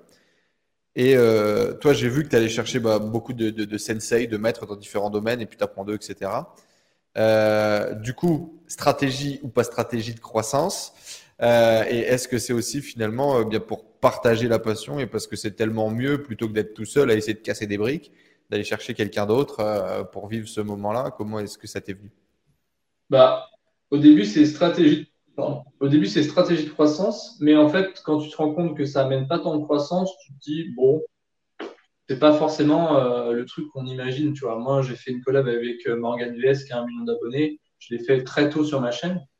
Euh, j'ai peut-être gagné 800 personnes. Donc, c'est pas, c'est bien, hein, mais c'est pas énorme. Du la stratégie est plus dans faire des contacts, euh, apprendre plus vite, euh, et puis apprendre à plusieurs, c'est plus rigolo toujours. il y a une part de stratégie où moi, j'aimerais intérieurement rencontrer un peu tous les youtubeurs tu vois, spécialisés dans le domaine, ça m'intéresse, tout ça, je trouve ça cool. Et parce que oui, en termes de référencement, si j'ai rencontré tous les plus gros youtubeurs dans leur domaine, bah oui, forcément, ça m'aide. Mais c'est pas un truc qui me fait grossir au point où ça serait un enjeu où, ce serait vraiment primordial. Donc c'est aussi pour ça que je choisis bien mes collabs. Toi, j'essaie de, même si tu sais pas à l'avance, j'essaie de trouver des gens avec, qui je vais bien m'entendre, euh, avec qui je vais passer un bon moment. Et, euh, et, je peux encore faire des collabs avec des chaînes qui sont qui sont ont moins d'abonnés que moi. Tu vois, c'est pas, je m'en fiche du moment que la personne euh, c'est super cool. Là, tu vois, le beatbox, je le fais avec le Svendro. Euh, les mecs sont vraiment incroyables, ils sont trop sympas, ils sont hyper bons pédagogues. Bon, euh, oui, ils n'ont pas 100 000 abonnés, mais je m'en fous, tu vois. C'est pas, j'essaye de quand même rester dans un truc humain où juste, euh, bah, si vous m'intéressez, s'il y a un truc à partager, bah, on peut le faire. Et, voilà, quoi. Donc, ouais, c'est stratégie, mais en même temps, c'est plus aussi bah, l'intérêt d'apprendre à plusieurs le côté humain sans, de, sans, être complètement euh, les yeux fermés, euh, en gardant quand même euh, cet objectif de croissance. Quoi. Ouais, bien sûr. Mais je pense, moi, la, pour moi, la, la croissance que j'ai, moi, c'est parce que j'ai des vidéos qui marchent. C'est pas parce que j'ai fait des collabs, tu vois. Genre, le pied nu, il il n'y a pas de collab. Donc, c'est les plus grosses vidéos. Donc, Willy non plus. Donc, enfin, si, Willy, il y a une collab, mais c'est pas quelqu'un, c'est pas un gros youtubeur, tu vois. Hmm. c'est vraiment pas du tout un truc qui. Enfin, pour moi, ça m'a jamais été le, le vecteur de croissance le plus gros, quoi. C'est pas, c'est pas, c'est pas le, premier drive en tout cas euh, qui va motiver euh, une, vidéo. Euh, ouais, ouais. Hmm, super. Pourquoi Matrix? Pourquoi est-ce que ce film t'a tant impacté? Pourquoi est-ce que tu utilises ce film dans tes génériques On, voit en arrière-plan sur tes vidéos la, Matrix qui défile? Qu'est-ce que ça représente? Qu'est-ce que ça t'inspire? Bah, après, c'est d'un point de vue juste esthétique, je trouve ça cool. Tu vois, juste le fait d'avoir les écrans, euh, l'univers, c'est un truc qui me place vite et qui m'a permis de créer une identité autour de ça aussi. Euh, que ma bannière, tu vois, c'est inspiré de Matrix. Donc, ça m'a permis de trouver une, une, identité qui pouvait parler quand même à, on va dire, beaucoup de gens, même si maintenant, bah, les nouvelles générations n'ont pas forcément vu Matrix. Mais euh, en tout cas, moi, ça me parle et je pense que tous les gens qui ont 25-30 ans, ça leur parle. Euh, donc moi, c'était d'abord, voilà, d'un point de vue euh, esthétique, ça me créait une sorte de charte graphique qui était assez euh, facile à ensuite à, à goupiller, tu vois, trouver la couleur verte, trouver des néons, ça, m'a permis de créer un, une, une, identité graphique et ça c'est important. Et puis après, tout simplement parce que euh, Neo, c'est c'est la représentation la plus cinématographique de ce que je fais. C'est-à-dire que tu mets une disquette apprends et tu sais la compétence. Donc moi, c'est pas aussi rapide que Néo, mais c'est la même image. C'était pour ça que c'était hyper euh, facile pour moi d'utiliser ça et, ça et ça m'a ouais ça j'aimais bien en fait me dire euh, bon je suis un peu néo dans ma tête tu vois même si ça va pas si vite. Donc c'était c'était les deux choses quoi. C'était l'aspect graphique et puis l'aspect euh, juste ça représente parfaitement ce que je veux transmettre. Est-ce que tu penses qu'il y a une réalité dans ce film ou pas? Est-ce que tu penses que ça nous raconte une réalité proche de nous, lointaine de nous? Est-ce que bah, Matrix, c'est un peu, euh, tu peux tout voir dedans. Hein. Euh, tu peux y voir toutes les philosophies. Donc, euh, je pourrais te dire oui et en même temps non. Mais bah, partage-nous un peu une philosophie peut-être qui, qui, t'a marqué ou qui t'a impacté dans ce film? Bah, il y a l'aspect un peu développement personnel. Tu vois, tu prends une pilule pour arrêter de te lamenter, de voir, de voir une illusion de vie. Donc, tu prends une pilule qui, fait, certes, euh, te fait voir la réalité telle qu'elle est. Donc, ça peut être te dire, ah bah ouais, je fais vraiment rien pour ma vie, il faut que je me bouge. Donc, il y a l'aspect, voilà, un peu comme ça, tu, prends, tu décides avec une pilule de changer de vie. Euh, après, il y a beaucoup de choses que dit euh, Morpheus Aneo qui sont vraiment très, très coaching, tu vois. C'est genre, quand tu lui dis de sauter, il dit, libère ton esprit. Enfin, il y a des trucs très dans le développement personnel. Donc, ouais, c'est surtout cet aspect-là que moi j'avais vu a, a posteriori, parce qu'au début, j'ai juste vu un film et je savais même pas, ah même pas compris que la matrice c'était le faux. Moi, je croyais que la, la matrice c'était le vrai monde, tu vois. Donc, j'ai eu du temps à comprendre. mais ouais, après, en regardant plusieurs fois, je me suis dit, ah ouais, putain, on dirait vraiment un mec qui lui dit, euh, il fait vraiment des conseils de coach, quoi. Et euh, c'était assez marrant. Mais tu peux, tu peux vraiment y voir tout. Hein. C'est ça qui est. En fait, c'est la, la, force du film, c'est justement tout le monde peut y projeter en fait son interprétation et ça en fait du coup, ah bah, chacun peut sortir un livre en disant, ah bah non, mais moi j'ai vu ça dans Matrix, ah bah non, moi j'ai vu ça. Je suis sûr qu'il doit y avoir des, des, des, des, sites, des théories de fans euh, qui expliquent euh, la fin du monde ou la naissance du nouveau monde sur la base de Matrix. Ouais, bien sûr, c'est sûr. Euh, super. Movie, pour le coup, qui, qui, qui m'a aussi beaucoup impacté, qui continue à m'impacter. Et quand tu comprends que bon bah nous on n'a pas des vaisseaux, des machins, quoique je sais pas, peut-être qu'en ce moment même on est dans une illusion, hein, peut-être tout est possible, euh, mais que effectivement ce jour où tu décides de voir la réalité telle qu'elle est et accepter euh, les défauts, accepter euh, la merde, accepter la négativité, accepter les gens qui vont chercher à te mettre des croche-pieds, à te cracher dessus, etc. Et que tu arrêtes toi de, te positionner entre guillemets en, en, victime de te lamenter et de prendre en main ta vie. Euh, ce, film a été un, espèce de, bel appel, tu vois, un appel de balle euh, intéressant euh, dans ma vie, dans mon développement, et, c'est tellement bien écrit, bien fait que qu'effectivement c'est inspirant. Dans tous les cas, aujourd'hui, avec ma vision, je suis tellement inspiré par tous les auteurs, écrivains, réalisateurs qui ont réussi à prendre des, des trucs très complexes comme euh, la philosophie qui pourrait y avoir derrière Matrix, qui peut être très simple et en même temps très complexe, et le, créer une histoire que tout le monde adore, tu vois. C'est, euh, genre euh, l'alchimiste Paolo Coelho, le type a vendu des, dizaines de, milliers, de centaines de milliers d'exemplaires. La philosophie qu'il y a derrière est hyper profonde, mais en fait, tout le monde prend un plaisir en le lisant, et quand tu le lis la première fois, bah, tu as juste l'impression de lire une histoire un peu sympa, tu vois, et elle t'a impacté ou elle t'a pas impacté en fait, derrière, il y a toute une tonne de trucs que tu peux aller voir, chercher, euh, trouver, interpréter. Euh, et je trouve ça magique, les gens qui ont cette intelligence de, savoir créer une histoire, synthétiser, faire rentrer l'information d'une façon un peu différente. Bref, voilà. je suis d'accord. Euh, un point important, parce qu'on vit dans une société capitaliste, on n'est pas encore dans la matrice, on ne sait pas créer de l'argent et de la monnaie. Euh, pour pouvoir vivre ta vie en tant qu'apprenant, pour pouvoir vivre ta vie en tant que créateur euh, et de faire de ça au quotidien, euh, eh bien, il a fallu trouver un moyen pour le faire, et notamment un moyen de gagner de l'argent. Du coup, qu'est-ce que tu as fait? Tu disais au début, tu avais ton boulot en parallèle.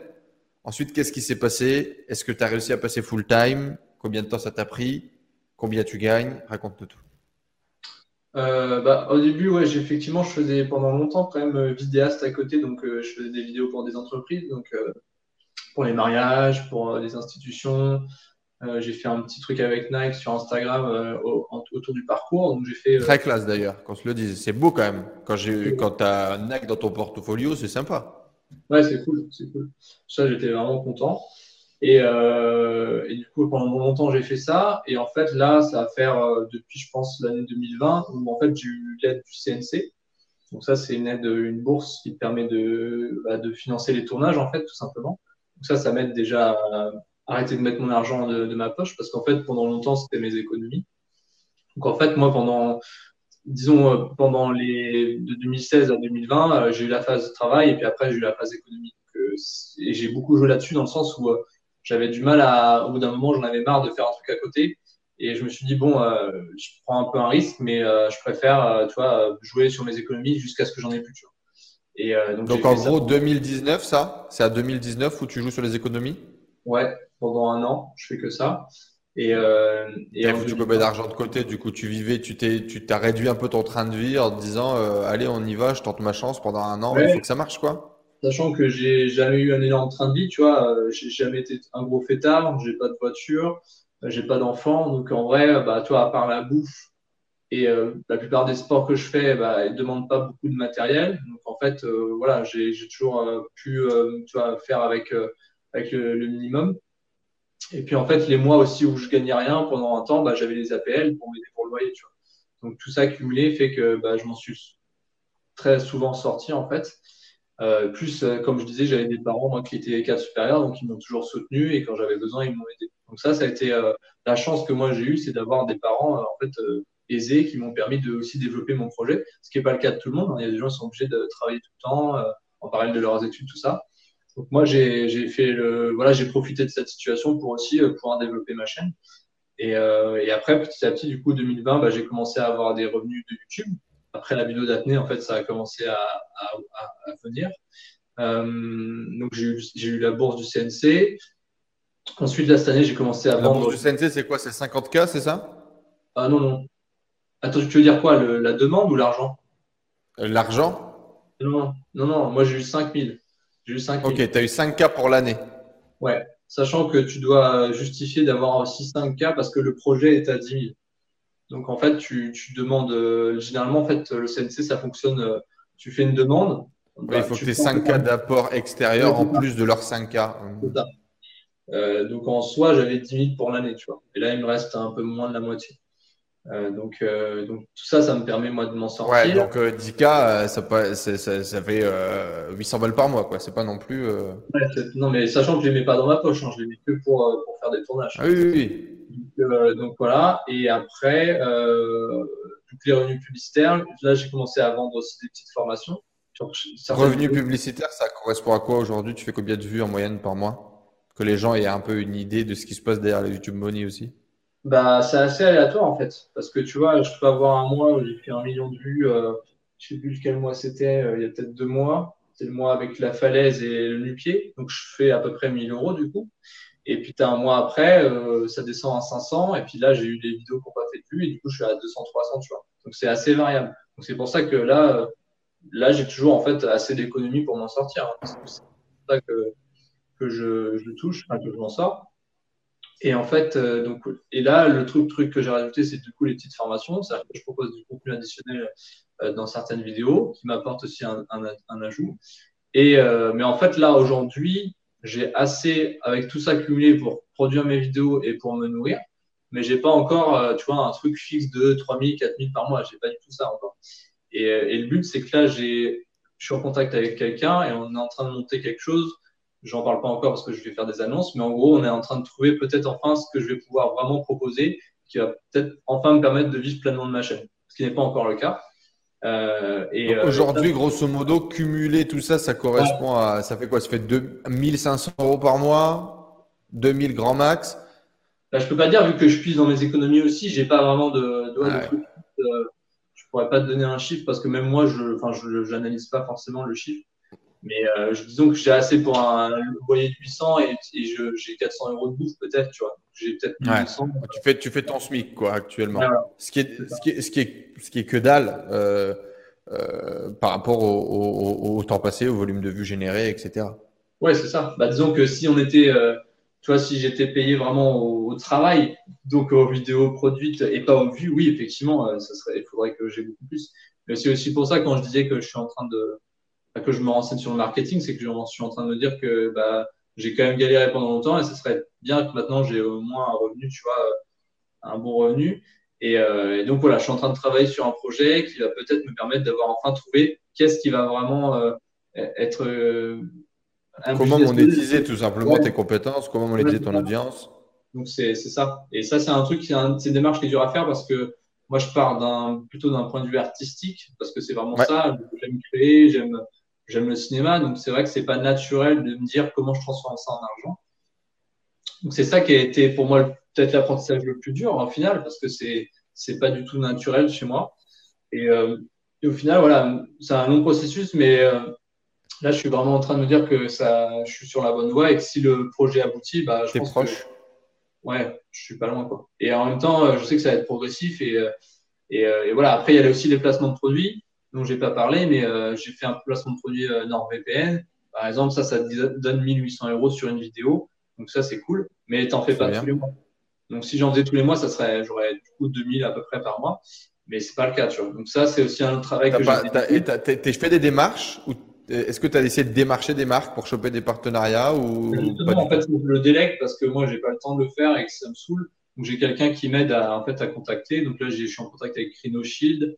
Euh, on essaye de trouver euh, voilà au moins une fois par mois euh, un, placement de produit, tu vois. Mais c'est pas si ça bah pas. parce que quand t'es pas Squeezie, en fait, tu as quand même les, les entreprises qui sont assez ah mais euh, vous n'avez pas fait autant de vues sur votre dernière vidéo, donc on va pas vous payer autant.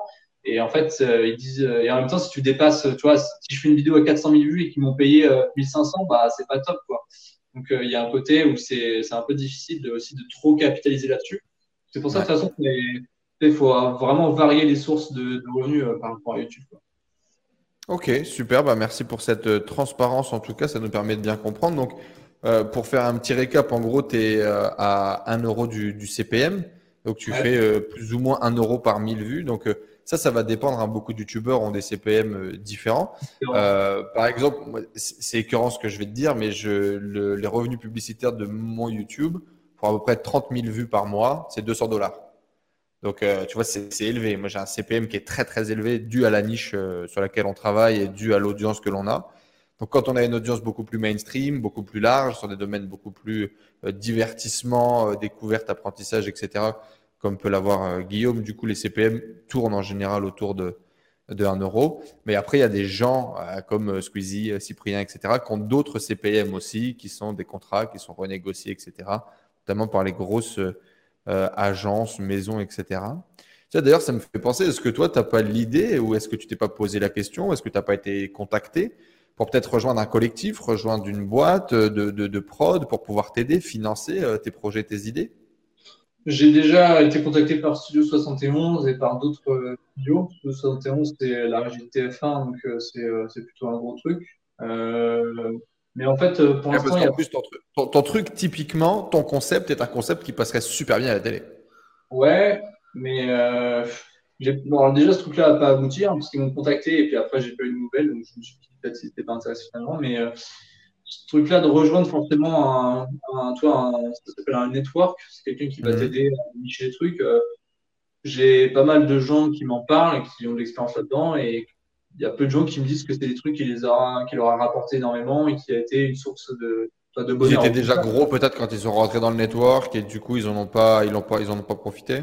Ouais, puis c'est assez bridant en fait. Euh, si, tu es chez Webedia, par exemple, bah, ils ont un regard sur tout ce que tu fais. Euh, il y a un côté où moi, euh, j'essaie de rester quand même assez libre dans ce que je fais. Et pour moi, faire un placement de produit, ben, ok, je, c'est un truc ponctuel. Je suis sur une vidéo, ok, je, je vends quelque chose qui n'est pas que qui n'est pas créé, tu vois. Mais si je suis en bon accord, ça me va, tu vois.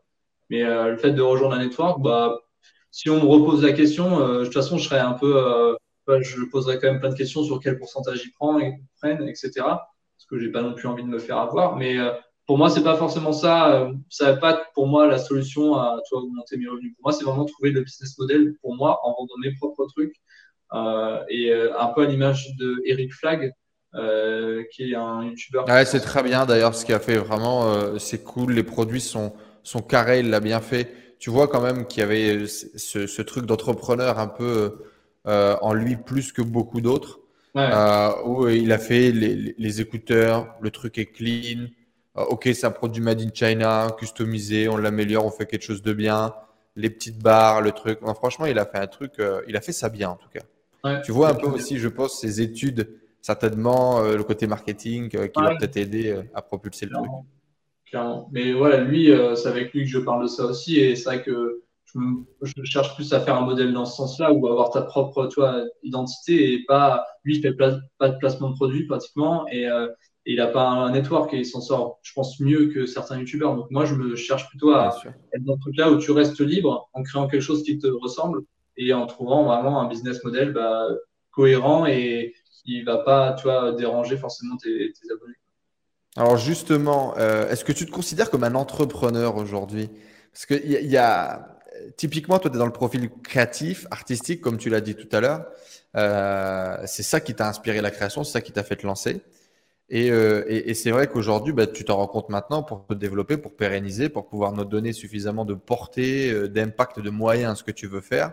Bah, tu dois développer aussi, ou tu dois en tout cas euh, développer une partie entrepreneuriat, euh, plus business. comment est-ce que tu t'es confronté à ça et raconte-nous un petit peu.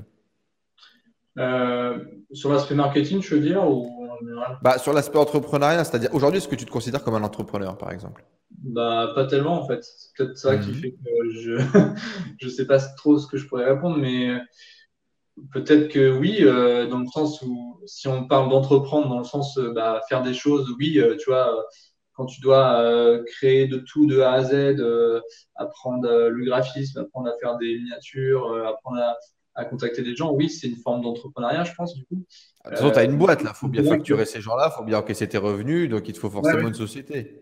Donc tu es entrepreneur. Non? Oui, sur, le point de vue, ouais, sur euh, le point de vue, euh, si tu veux, mon siret, il y a marqué auto-entrepreneur. Mais, euh, mais oui, oui. Mais tu te considères pas comme tel.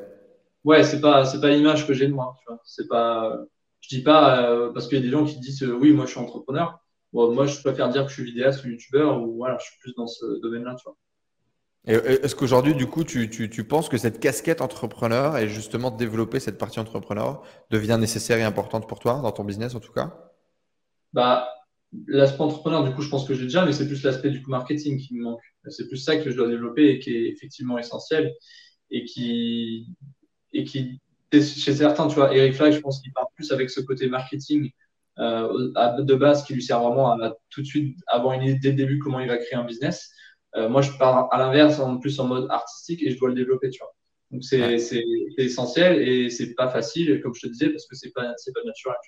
Mais, euh, mais ouais, je pense que c'est pas un truc que tu dois forcément avoir tout de suite en tête, mais il faut que ça vienne rapidement. Et moi, ça a été un peu tard aussi. Et, euh, ouais, mais c'est essentiel quand je pense aujourd'hui, si tu veux vivre sur YouTube, oui, tu dois avoir une casquette en toi qui est que si vraiment tu veux en vivre, il faut que tu trouves un business model. Donc après, comment tu fais? Est-ce que tu te dis, bon, je fais que du Tipeee et euh, je tourne sur des gens très, euh, très généreux et j'arrive à, motiver le Tipeee, tu vois, parce qu'il y en a qui arrivent, d'autres qui n'y arrivent pas du tout. Euh, ou je me dis, tiens, je crée ma propre marque de vêtements. En fait, il faut quand même que tu te dises qu'est-ce qui va me permettre d'être rentable. Alors justement, je t'ai vu faire de l'affiliation pour Goodbye Comfort Zone, qui est une application du coup un peu ah ben justement sur ce concept un peu super-héros, transformer sa vie, donc clairement de, de développement personnel, de formation. Euh, tu parlais il y a quelques minutes de créer tes propres formations. Tu nous parlais au début de créer une académie, voilà, beaucoup plus euh, physique, en tout cas dans, dans l'idée. Raconte-nous un peu, quelle est ton expérience du coup de ces tentatives de monétisation ou de ces collaborations? Et aujourd'hui, tu disais que c'était plus l'infoprenariat, la vente de formation qui t'intéressait. Dis-nous. Bah, L'affiliation, du coup, j'ai fait oui, Good Life Comfort Zone. Euh, c'était intéressant, ça, ça, ça, rapportait pas mal. Euh, mais en fait, le truc auquel je me confrontais, c'était euh, j'ai du mal à vendre quelque chose que je n'ai pas fait en fait, quelque mhm. chose que je suis pas à la base. Donc j'ai trouvé ça intéressant de le faire, mais tu vois, il y avait un moment où je me disais bon, ça me saoule d'en parler, tu vois. J'étais en mode pourtant j'aime bien le produit et j'ai beaucoup aimé la collaboration, tu vois mais il y avait quand même un moment où je m'essoufflais en fait. Où je me disais, bon, j'en ai marre de répéter le truc, tu vois. Euh, chose qui n'arrive pas quand je propose un truc que j'ai créé ponctuellement pour une vidéo et que j'ai fait personnellement, que je sais exactement comment vendre, que je sais exactement à quoi ça sert. Et je trouve ça plus pertinent en fait dans, dans ma façon de, de, le mettre en avant. Donc j'ai préfère euh, ce format-là. Mais en même temps, euh, ça veut dire euh, du travail, tu vois, à chaque vidéo de créer quelque chose en plus, c'est aussi du travail en plus qu'il y a déjà dans le montage et le tournage qui est déjà énorme. Si en plus tu te rajoutes de créer une formation à chaque fois, c'est compliqué. ah oui, c'est un autre job, hein, la pédagogie, etc. Ça n'a rien à voir. Quoi c'est un autre job. Et c'est vrai que j'ai pas envie de sacrifier les vidéos au profit de faire une formation, tu vois, complète à chaque fois. Donc, je fais plutôt vraiment des mini trucs, tu vois, des mini euh, astuces, des mini guides. Mais en même temps, c'est pas avec ça que tu vas gagner forcément ta vie. Donc, c'est pour ça que là, je me dis plutôt, là, je suis sur un autre truc, comme je t'ai déjà dit, et que c'est plutôt sur ça que je vais maintenant me baser et on verra, on verra si ça marche. Mais ça pourrait être un tremplin justement pour, pour l'académie, tu vois. D'accord, super. Euh, donc aujourd'hui, petite expérience infoprenariale, tu as vendu des infoproduits, donc plutôt des PDF, plutôt des vidéos. Qu'est-ce que tu as essayé de vendre? Euh, J'ai eu PDF et j'ai eu vidéo, j'ai fait les deux. deux. D'accord, ok. Expérience qui a marché, tu as réussi à générer des revenus, trop faibles, pas assez faibles, euh, pas, pas, pas, pas assez intéressant, au contraire très intéressant, des bonnes surprises. Comment ça s'est passé? Bah, alors, au début, j'étais dans le truc de base, tu fais juste pour les mails. Donc là, j'ai récupéré quand même plus de 4000 mails, donc c'est quand même, ça a plutôt bien marché là-dessus, on va dire. Euh, avec 4000 personnes, si tu arrives à bien convertir, c'est quand même intéressant. Euh, Complètement. Et, euh, et, après, euh, j'ai pas fait des revenus assez intéressants pour que ça me motive non plus à me dire, ok, c'est un bon filon. Mais euh, j'ai fait quelques revenus par mois, tu vois, 500 euros par là, quand j'arrivais, c'était quand même plutôt intéressant. Donc, mais ça n'a pas tout le temps été le cas ça marchait et ça marchait pas. Donc c'était trop variable, ça me prenait trop de temps et c'est aussi pour ça que je me suis dit, bon, est-ce que c'est vraiment la bonne idée quoi? Ok. Et alors, exclu, tu vas t'orienter plus quoi vers la formation, vers la création de produits, produits physiques? C'est quoi ton idée? euh, Sans trop spoiler, ce sera du réel. Donc je vais créer, enfin, ça sera quelque chose de réel, de palpable. Ce sera pas un truc en ligne, ça sera pas, ce sera du réel. Un lieu, un lieu, un endroit, un rassemblement? On ne sait pas, on verra, on découvrira tout ça. Du côté de Paris, région parisienne? Euh, Oui, je pense que je vais faire ça de base euh, déjà proche de chez moi et puis après on verra. Bon, eh ben... Euh, stratégiquement, c'était peut-être la bonne idée de faire un truc physique, on va dire réel.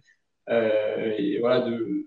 bon, j'en dis pas plus, mais en gros, voilà, les gens pourront peut-être enfin réaliser peut-être leurs rêves par rapport à pourquoi ils regardent ma chaîne. Des masterclass physiques, par exemple, avec le grand maître Guillaume, avec d'autres grands maîtres peut-être en invité. En tout cas, on va suivre tout ça avec, euh, avec euh, beaucoup d'intérêt. Mais effectivement, la, la, la, monétisation, surtout quand tu as un artiste, euh, quand toi, c'est la créa à la base qui t'anime, je sais que c'est compliqué à vivre, compliqué à vendre, parfois même frustrant pour beaucoup de, de créatifs. Donc, bah, félicitations à toi pour te confronter à tout ça et puis euh, bah, pour essayer des choses? Et euh, alors, tu n'es pas obligé, je pense, d'un point de vue identitaire, de te considérer comme un entrepreneur. Par contre, tu, tu, tu, tu l'es 100% euh, et juste peut-être faire cette relation avec l'argent ou cette relation avec les projets. Et puis derrière, bon, tout ça n'est qu'un jeu vidéo. Hein, donc, dans tous les cas, si tu fais des trucs cool, ben, les gens, ils achètent, ils passent au niveau suivant et, et puis next. Quoi. Mais euh, grave, il y a plein de trucs, à, mon avis, à, développer. Et puis, c'est ce que je me dis toujours, des, projets qui sont cool et qui, euh, bah, qui partagent la lumière, tu vois, pour reprendre ton image au début du gamin lumineux que tu étais, euh, pour partager cette lumière, bah, pour avoir de la portée, plus de portée, il faut des moyens. On est dans un monde qui fonctionne comme ça. Donc, comment est-ce qu'on arrive à avoir le plus de moyens possible en faisant, que, en du win-win-win-win où tout le monde est content. Et puis, euh, bah, d'ailleurs, on le pousse à mort. Quoi. Si tu as le meilleur produit du monde, il faut en faire le plus de publicité possible. Euh, c'est pas toujours. Euh, il y a un peu de, de, paradoxe parfois, il y a un peu de confrontation. Oui, sur les grandes questions que tu te posais, les grandes peurs ou les appréhensions par rapport à la vente, euh, quels étaient tes challenges, euh, toi en tant qu'artiste, en tant que créateur, pour te mettre à vendre un truc? Par exemple, euh, pourquoi est-ce que tu n'es pas euh, sans âme et est-ce que tu ne sais, tu, vois, tu n'étais pas là en train de vendre des trucs pourris tu t'en fous, par exemple? Pourquoi est-ce que tu n'as pas décidé de faire ça? Euh, Et pourquoi est-ce que ça a été un, Quel était le challenge pour toi sur la vente? Bah, Le challenge, c'est réussir à, déjà à créer un produit intéressant alors que tu n'as pas beaucoup de temps. Ça, c'est le premier challenge. Le deuxième, c'est trouver le bon prix. est-ce que est-ce qu'il y a un bon prix, est-ce qu'il y a un mauvais prix? Tu vois, on dit toujours, faut pas se sous-vendre. En même temps, euh, si tu mets un truc cher, euh, tu as toujours des commentaires négatifs. Il y en a même si tu mets un truc pas cher. Donc, il y a la question du prix. Euh, il y a la question, est-ce que vraiment euh, ça a un intérêt? Donc ça, c'est, tu as beaucoup de trucs dans le marketing qui sont, tu vois, faire des préventes ou faire des sondages avant, des trucs que j'avais un peu la flemme de faire. Euh, mhm. Du coup, il y a ces questions-là, tu vois. Donc ça, ça fait quand même beaucoup de questions. Pour un truc qui, ouais, comme c'est pas naturel, ça, tu te dis, putain, j'ai aucune idée de comment faire. Quoi. Donc, bah, je me suis dit, tiens, euh, teste en fait. Tu fais même ce que tu as fait pour mmh. tes Donc, tu lances un truc, tu vois les réactions, est-ce que ça vend, est-ce que ça vend pas, du coup, tu améliores, etc. Donc, après, c'est le même processus. Donc, c'est un truc de. Tu ne poses pas trop de questions au début, juste lance-le et puis voilà, tu verras bien. Et, et voilà quoi. Donc là, j'en ai fait peut-être 5-6. Et, euh, et, en vrai, après, le truc, c'est que juste, je me suis dit, euh, j'ai pas le temps vraiment de m'y mettre à fond. Et c'est là que j'ai été contacté par quelqu'un d'autre qui m'a dit, mais tiens, ça serait mieux qu'on fasse ça qu'on était là. Et là, je me dis, effectivement, donc, euh, donc je n'ai pas fait ça pendant un an, tu vois, j'ai fait ça euh, quelques mois. J'ai vu, euh, vu ce qui se passait. Et après, ça serait pas inintéressant, par contre, d'avoir une formation vraiment poussée, tu vois, plus chère sur apprendre à apprendre. Parce que c'est du coup, c'est plus ça qui est ma caractéristique propre. Tu vois. Les challenges, tu disais que tu as essayé pendant quelques mois et puis. Euh... Ouais, du coup, ouais, je me suis. Oui, voilà, ce que je disais, c'est que je suis pas. Apprendre à apprendre. Et ça, effectivement, c'est une évidence. Voilà, je suis pas spécialiste dans les domaines à chaque fois, donc c'est peut-être bizarre de faire une formation sur. Enfin, bizarre, non, mais c'est peut-être moins un vendeur que si je fais un truc sur vraiment quelle est ma compétence. Et finalement, c'est peut-être d'apprendre. Si je fais ça bien, tu vois, si je, je fais vraiment une stratégie à côté marketing avec la personne qui va m'aider, Là, ça va peut-être être plus logique et plus vendeur. Quoi. Donc, c'est aussi. Tu as été approché par une édition euh, Ouais, là, je suis en contact avec. Tu créé un bouquin Ouais, Super. Eh ben, fonce parce que ça, c'est pareil. Alors, ce sera pas, tu vas pas gagner des milliers des cents avec ça, mais déjà, ça va développer ta notoriété, ta visibilité. Je trouve ça cool et je pense que ce que tu fais s'y apprête parfaitement. Quoi. Bon, faut trouver le temps d'écrire le bouquin maintenant. Ouais. Mais, euh, mais ça, ça, ça, serait top. Tu sais que moi, j'avais un, une espèce de, de, rêve qui était de, de faire tous les métiers du monde pendant un mois. et euh, tu, sais, tu fais un mois, tu deviens infirmier. Alors, euh, compliqué de devenir euh, chirurgien euh, de ouf, tu vois, pendant un mois, mais d'apprendre tous les métiers du monde comme ça, d'en faire, d'en faire du, du, contenu. Bon, l'avenir en a fait autre chose. Euh, je découvre pas mal de choses grâce à mes invités, mais c'est vrai que euh, c'est un truc que j'ai euh, dans la tête et finalement c'est un peu ce que tu réalises, alors pas à travers les métiers, mais plutôt à travers les compétences, à travers les challenges et les défis. Et ça fera, je pense, un, un, super bouquin ou un super contenu parce que il faut quand même, et on va se l'avouer, il faut avoir un état d'esprit, il faut avoir une vision un peu particulière pour dépasser autant d'énergie, autant de passion pour, pour faire ça. J'espère que tu es conscient aujourd'hui que tu as quand même une singularité qui est forte. Oui. Ouais, on est d'accord. on est d'accord. comme c'est un truc euh, interne, c'est pas non plus. Euh, je, toi, je je le vois pas. C'est bien que. Bah oui, c'est pour, pour toi, c'est normal. C'est ton fonctionnement normal, toi. C'est ça. Hmm. Mais surtout des métiers, c'était un truc que je, je, pense faire aussi parce que j'avais dans ma liste, genre, j'avais envie de tester pendant un mois être boueur, tu vois. C'est un truc un peu, peut-être, qui te paraît bizarre, mais euh, je suis curieux, en fait, de vraiment plein de situations de vie parce que quand tu te confrontes aussi à ça, tu vois comment vivent les gens. Et du coup, tu es, un peu moins bête parce que des fois, tu as des réflexions sur les, sur les métiers des gens ou sur, les personnes. Et plus tu te confrontes à différents métiers, et plus tu te rends compte qu'en fait, bah, même dans des métiers qui, toi, te paraissent horribles, bah, certaines personnes y trouvent un plaisir, y trouvent un épanouissement.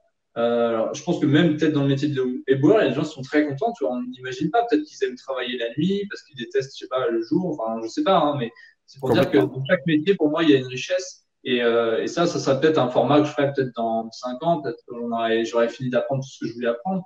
Ou même, même, même peut-être, je sais pas, si j'ai l'occasion, on me dit, tu veux pas tester pompier. Des trucs, je pense que je commencerais limite comme des trucs un peu comme ça, un peu physique, où je peux un peu mettre en avant mes compétences physiques. Bah pour le coup, ouais, tu dois être un petit peu jaloux, alors entre guillemets jaloux hein, de notre ami Thibaut InShape qui a fait les, les forces spéciales. J'ai vu que tu faisais les entraînements et tout. Ça a été truc, ça serait parfait pour toi de faire euh, challenge devient force spéciale, challenge devient gendarme, challenge devient machin. Les forces spéciales, là, je fais un stage euh, en fin d'année, donc je vais faire une vidéo euh, comme ça. J'ai vu ta préparation, en tout cas.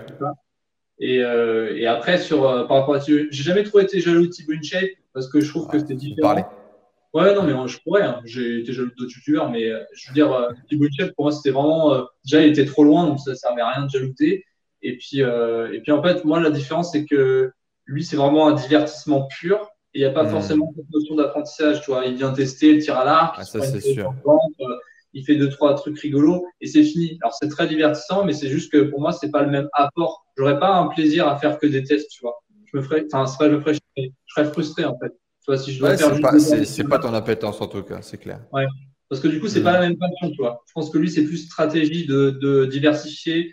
Euh, en fait, trafic. aller à tout le monde. vois, les gens qui font karaté, ils vont voir le karaté, sa vidéo, ils vont dire cool. Moi, c'est plutôt parce que je suis passionné d'apprentissage que je veux faire ces vidéos-là. Ah, toi, c'est plutôt je me fais latter par la meuf du karaté. Par contre, à la fin, il faut que je me fasse moins latter qu'au début. quoi. C'est un peu le concept.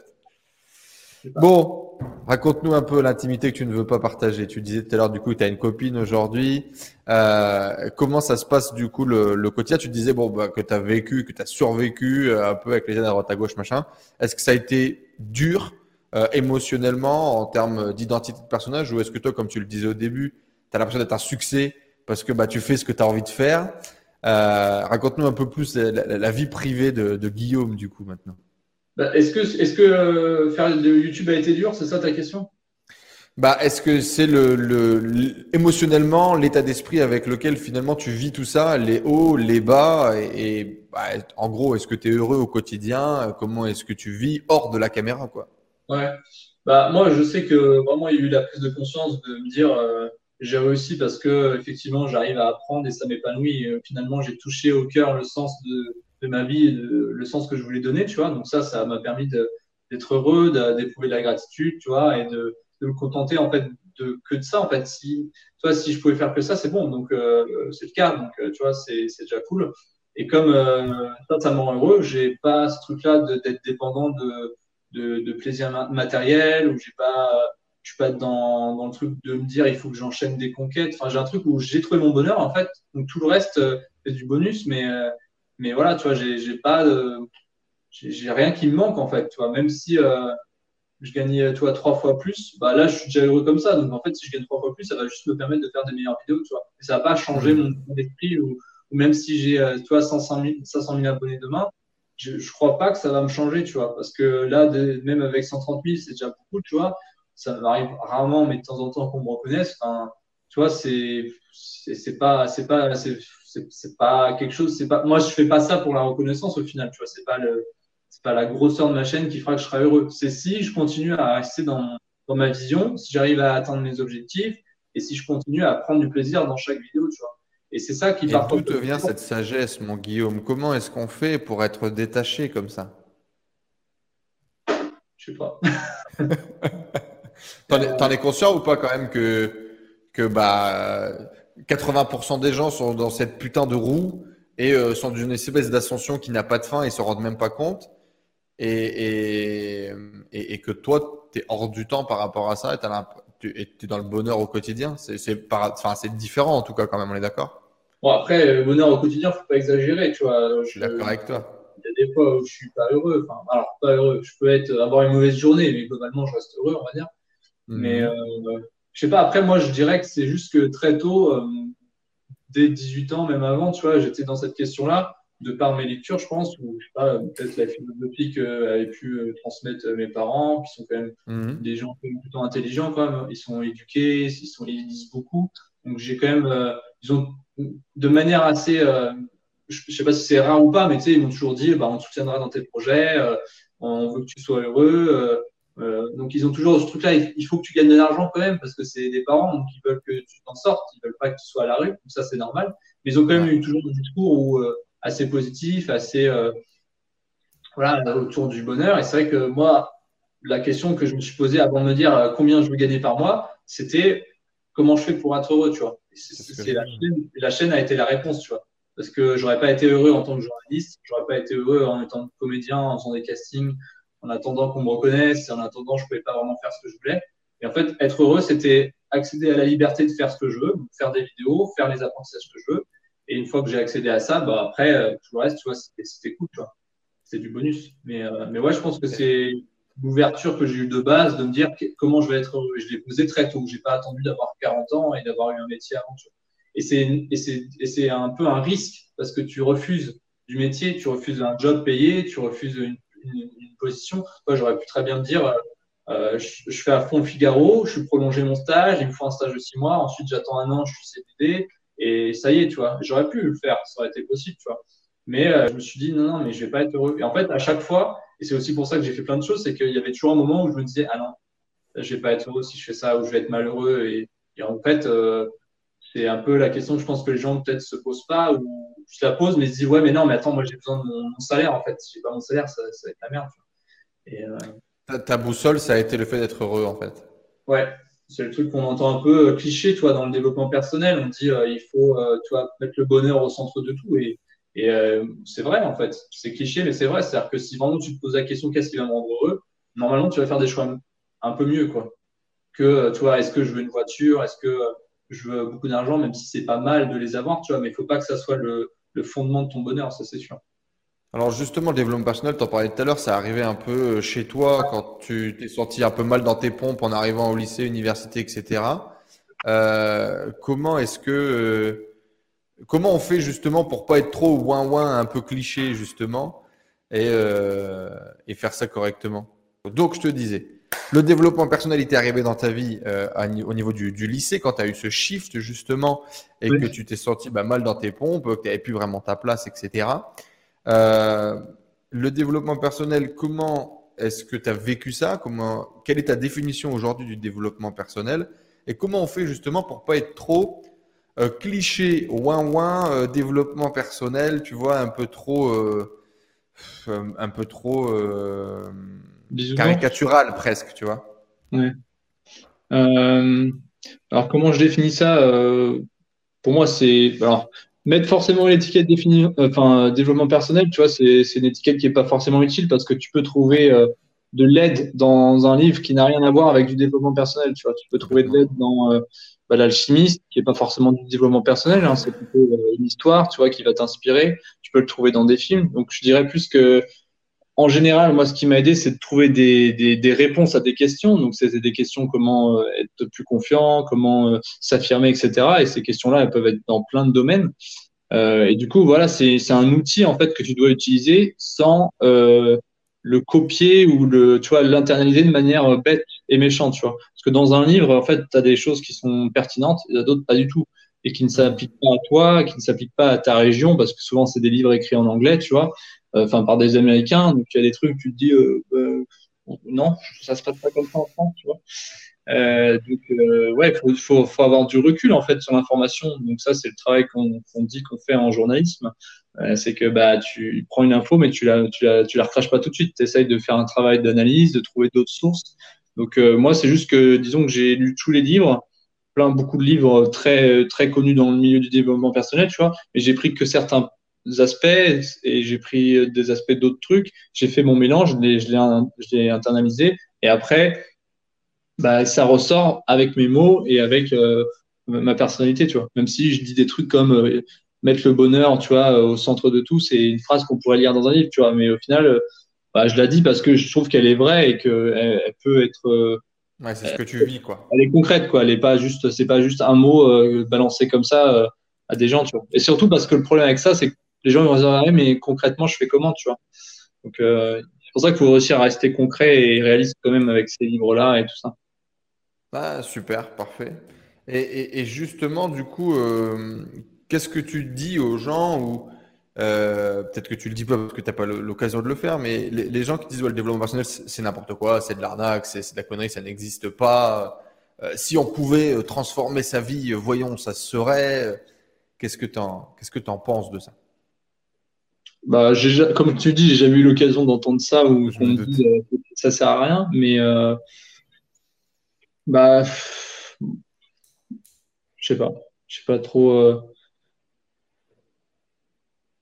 ouais, comme je disais, c'est un outil en fait. Donc c'est pas hmm. un truc révolutionnaire. C'est pas. Euh, c'est pas genre un bouton magique et, les gens qui vont dire ça, je pense, c'est parce que bon, soit ils ont peur de, faire le changement, soit ils l'ont pas, enfin ils y croient pas parce que peut-être ils ont eu des mauvais échos, mais je sais hmm. pas, une, je sais pas, moi c'est tellement un truc euh, logique de progresser tout le temps, tu vois, que bah, en fait, le développement personnel, c'est comme n'importe quel domaine. C'est un truc que bah, tu utilises mal, oui, effectivement, euh, ça peut être euh, nul, tu vois, ou un peu inutile, mais si tu l'utilises bien et que tu, l'adaptes à toi, il n'y a pas de raison que ça marche pas. Donc, euh, moi, je. T'as as creusé, as creusé un peu. Alors, j'imagine que c'était quand tu étais community management pour cet organisme qui faisait des formations PNL, mais du coup, tu as ta formation de base, j'imagine. Tu as fait praticien, c'est ça? Ouais, j'ai fait juste le premier, la première step. Qu'est-ce que tu en as pensé? Qu'est-ce que tu as découvert? Est-ce que c'était intéressant? Est-ce qu'il y a retour d'expérience sur ça? Bah, en vrai, euh, je vais être transparent, c'est pas un truc qui a changé ma vie et c'est pas, euh, j'ai pas été passionné pour le coup. Euh, je l'ai fait parce que j'avais beaucoup entendu justement que c'était un truc un peu révolutionnaire, qu'une fois que tu maîtrisais la PNL, tu pouvais tout accomplir. C'est un peu les trucs que j'avais entendus. Et en fait en le pratiquant, bah je me suis pas passionné et je me suis dit ouais mais moi je préfère mes trucs de super héros où je vais apprendre des trucs tu vois. Donc j'ai retenu certaines choses. Le truc que je, je redis le plus souvent c'est le feedback. C'est le seul truc que je pense que je retiens c'est comment faire des feedbacks qui est dans le premier module voilà et ça c'est un truc que je trouve vraiment très très utile euh, pour le coup tu vois ça c'est je m'en sers tout le temps et si tu dois faire un feedback bah tu as, as les étapes de faire déjà les tu listes toi quelques points qui ont été positifs. Ensuite, tu proposes des pistes d'amélioration et tu dis pas des critiques. Et tu demandes si la personne veut les entendre aussi, tu vois. Tu l'imposes pas. Et donc ça, c'est vraiment ce schéma-là euh, de feedback est très très utile et très cool et il devrait être euh, mis en place par tout le monde dès que tu dois faire un feedback. enseigner à, tout le monde. Mais c'est vrai que c'est le seul truc que je me rappelle parce que ça date déjà et les autres. Moi, tu as un peu de visualisation quand même. Alors, personnellement, j'ai jamais fait le, le cursus classique. Hein. Donc, j'ai aucune idée de exactement ce que tu as appris. Mais euh, en gros, tout ce que j'étudie est toujours plus ou moins autour de, ces trucs-là.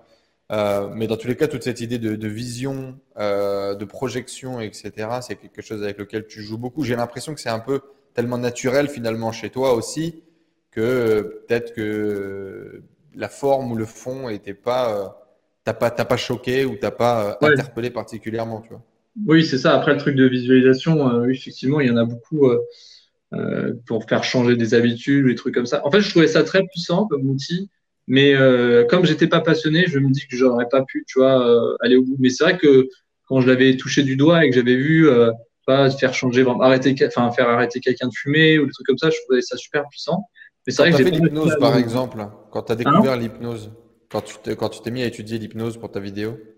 Bah là, c'était l'hypnose de, plutôt de spectacle, c'était différent, mais euh, dans le cadre du PNL, j'avais quand même été confronté à l'hypnose euh, thérapeutique et à ce qu'ils enseignaient. Et j'avais aussi des, amis qui en, qui en faisaient, donc euh, je sais ce que c'était. Et oui, je trouve ça un outil qui est assez puissant, c'est clair, et qui est très intéressant. Mais c'est juste que moi, j'avais pas, j'avais pas d'attrait ou je me disais pas, tiens, je vais faire ça tous les jours. Super-héros dans la vraie vie, est-ce que c'est possible du coup, euh, Guillaume de Super Echo Qu'est-ce que tu en penses? Bah ça dépend comment tu entends le super-héros. C'est euh, comme on l'entend euh, dans les films, non, c'est pas vraiment possible parce que bah il y a la police, parce qu'il il y a des organismes pour voilà faire la sécurité, etc. Les pompiers qui vont sauver les gens, donc il y a des vrais métiers. On peut dire que les pompiers sont des vrais super-héros, tu vois. Mais après, si tu entends ça dans le sens un peu abstrait, oui, tu peux être un super-héros euh, si tu arrives à, je sais pas, accomplir euh, tous tes projets, si, euh, je sais pas, tu arrives à être à la fois en bonne santé, à être heureux, à aider les autres, à partager. C'est un ensemble de choses. C'est un peu un, je sais pas, un, enfin, ouais, un objectif de vie de te dire, bah, j'ai un peu coché les cases importantes et, et j'en suis content et tu vois, je suis, je suis bien dans ma peau. C'est un peu ça après être un super-héros. Parce que si on prend l'image qui est transmise quand même du coup dans les films, c'est ce truc-là euh, très positif, euh, euh, ouais, pas forcément de la réussite, mais plus ouais, des gens qui ont accompli leur potentiel en fait, tu vois, qui ont été au-delà de, qui sont sortis de leur zone de confort, qui, ont appris plein de choses, parce qu'il y a quand même beaucoup de super-héros qui, qui doivent apprendre beaucoup, tu vois. Genre Batman, il a appris beaucoup de choses. Et c'est vrai qu'il y en a d'autres comme ça. Et c'est ça que j'aime bien aussi dans les super-héros un peu réalistes, c'est que bah, se démerdent, enfin, ils se, voilà, ils se, il se bouge pour, pour, pour progresser. Et, euh, du coup, si tu arrives à mettre ça dans ta vie, c'est cool, tu vois. Tu vois, un mec juste euh, qui se dit, tiens, je veux faire, euh, je veux prendre 10 kilos de muscle, être musclé et juste être trop fier de, de moi, bah, c'était un peu un super héros parce que c'est quand même pas facile de, de faire la muscu pendant des années et d'être persistant. Donc, ah, ça parle de connaissance de cause. Tu disais que tu avais du mal à prendre beaucoup de poids, c'est ça? Bah maintenant, non. Ah, maintenant, ça va mieux. Maintenant, c'est depuis que là, je j'arrête pas d'en prendre. Là, je sais pas ce qui se passe. Ah, mais ça, c'est le... parce que tu as une copine. Elle fait à manger. et ouais, ça change tout. Laisse tomber. Même pas, même pas. C'est moi qui fais à manger. Mais euh, non, non. Après, c'est juste parce que là, j'ai enfin un coach et que je mange enfin assez. Parce que des fois, tu penses que tu prends pas assez de poids, mais c'est juste que tu calcules pas. Et T'as pas assez de calories, quoi. Ouais. Hmm. Donc là, maintenant, j'ai enfin compris comment prendre du poids et de la masse musculaire. je suis content. Bon, mais ben, en tout cas, merci beaucoup, euh, Guillaume, de nous avoir partagé ton lifestyle de super-héros, ta philosophie. Euh, super découverte, en tout cas. Franchement, beaucoup de, lumière. Euh, je te confirme que tu es ce, gamin lumineux, comme tu pouvais l'être plus tôt. très beau message, comme tu le disais, quand tu réfléchis à une vidéo, tu penses au message que tu vas laisser. Et je trouve que ton, ton message est très impactant, en tout cas très inspirant. Et je suis sûr qu'il y a plein de, de, de, gens qui nous suivent et qui se disent que peut-être euh, c'est trop tard, que ça n'existe pas et qui peut-être pour eux aussi avaient ce, ce fort attrait avec euh, les super-héros et qui ont envie de créer quelque chose de différent dans leur vie. Et tu nous montres la voie. Donc, euh, merci pour ça. Et puis, on mettra dans tous les cas tous les liens pour aller découvrir le, le travail de Guillaume, peut-être également le, le, nouveau projet qu'il lancera bientôt et puis d'aller suivre tout ça on te souhaite beaucoup de réussite, de garder en tout cas ce, bonheur au quotidien, de garder ce côté d'être heureux et puis de réaliser un maximum, d'impacter un maximum de gens euh, avec ton travail. Merci euh, Guillaume d'être passé nous voir. Ben, merci à toi Enzo et puis euh, plein de super questions auxquelles j'avais encore jamais répondu, donc c'est toujours intéressant. Et même l'aspect interview, c'est un domaine que j'essaye de, où j'essaye de progresser en fait parce que c'est pas si inné de parler de soi.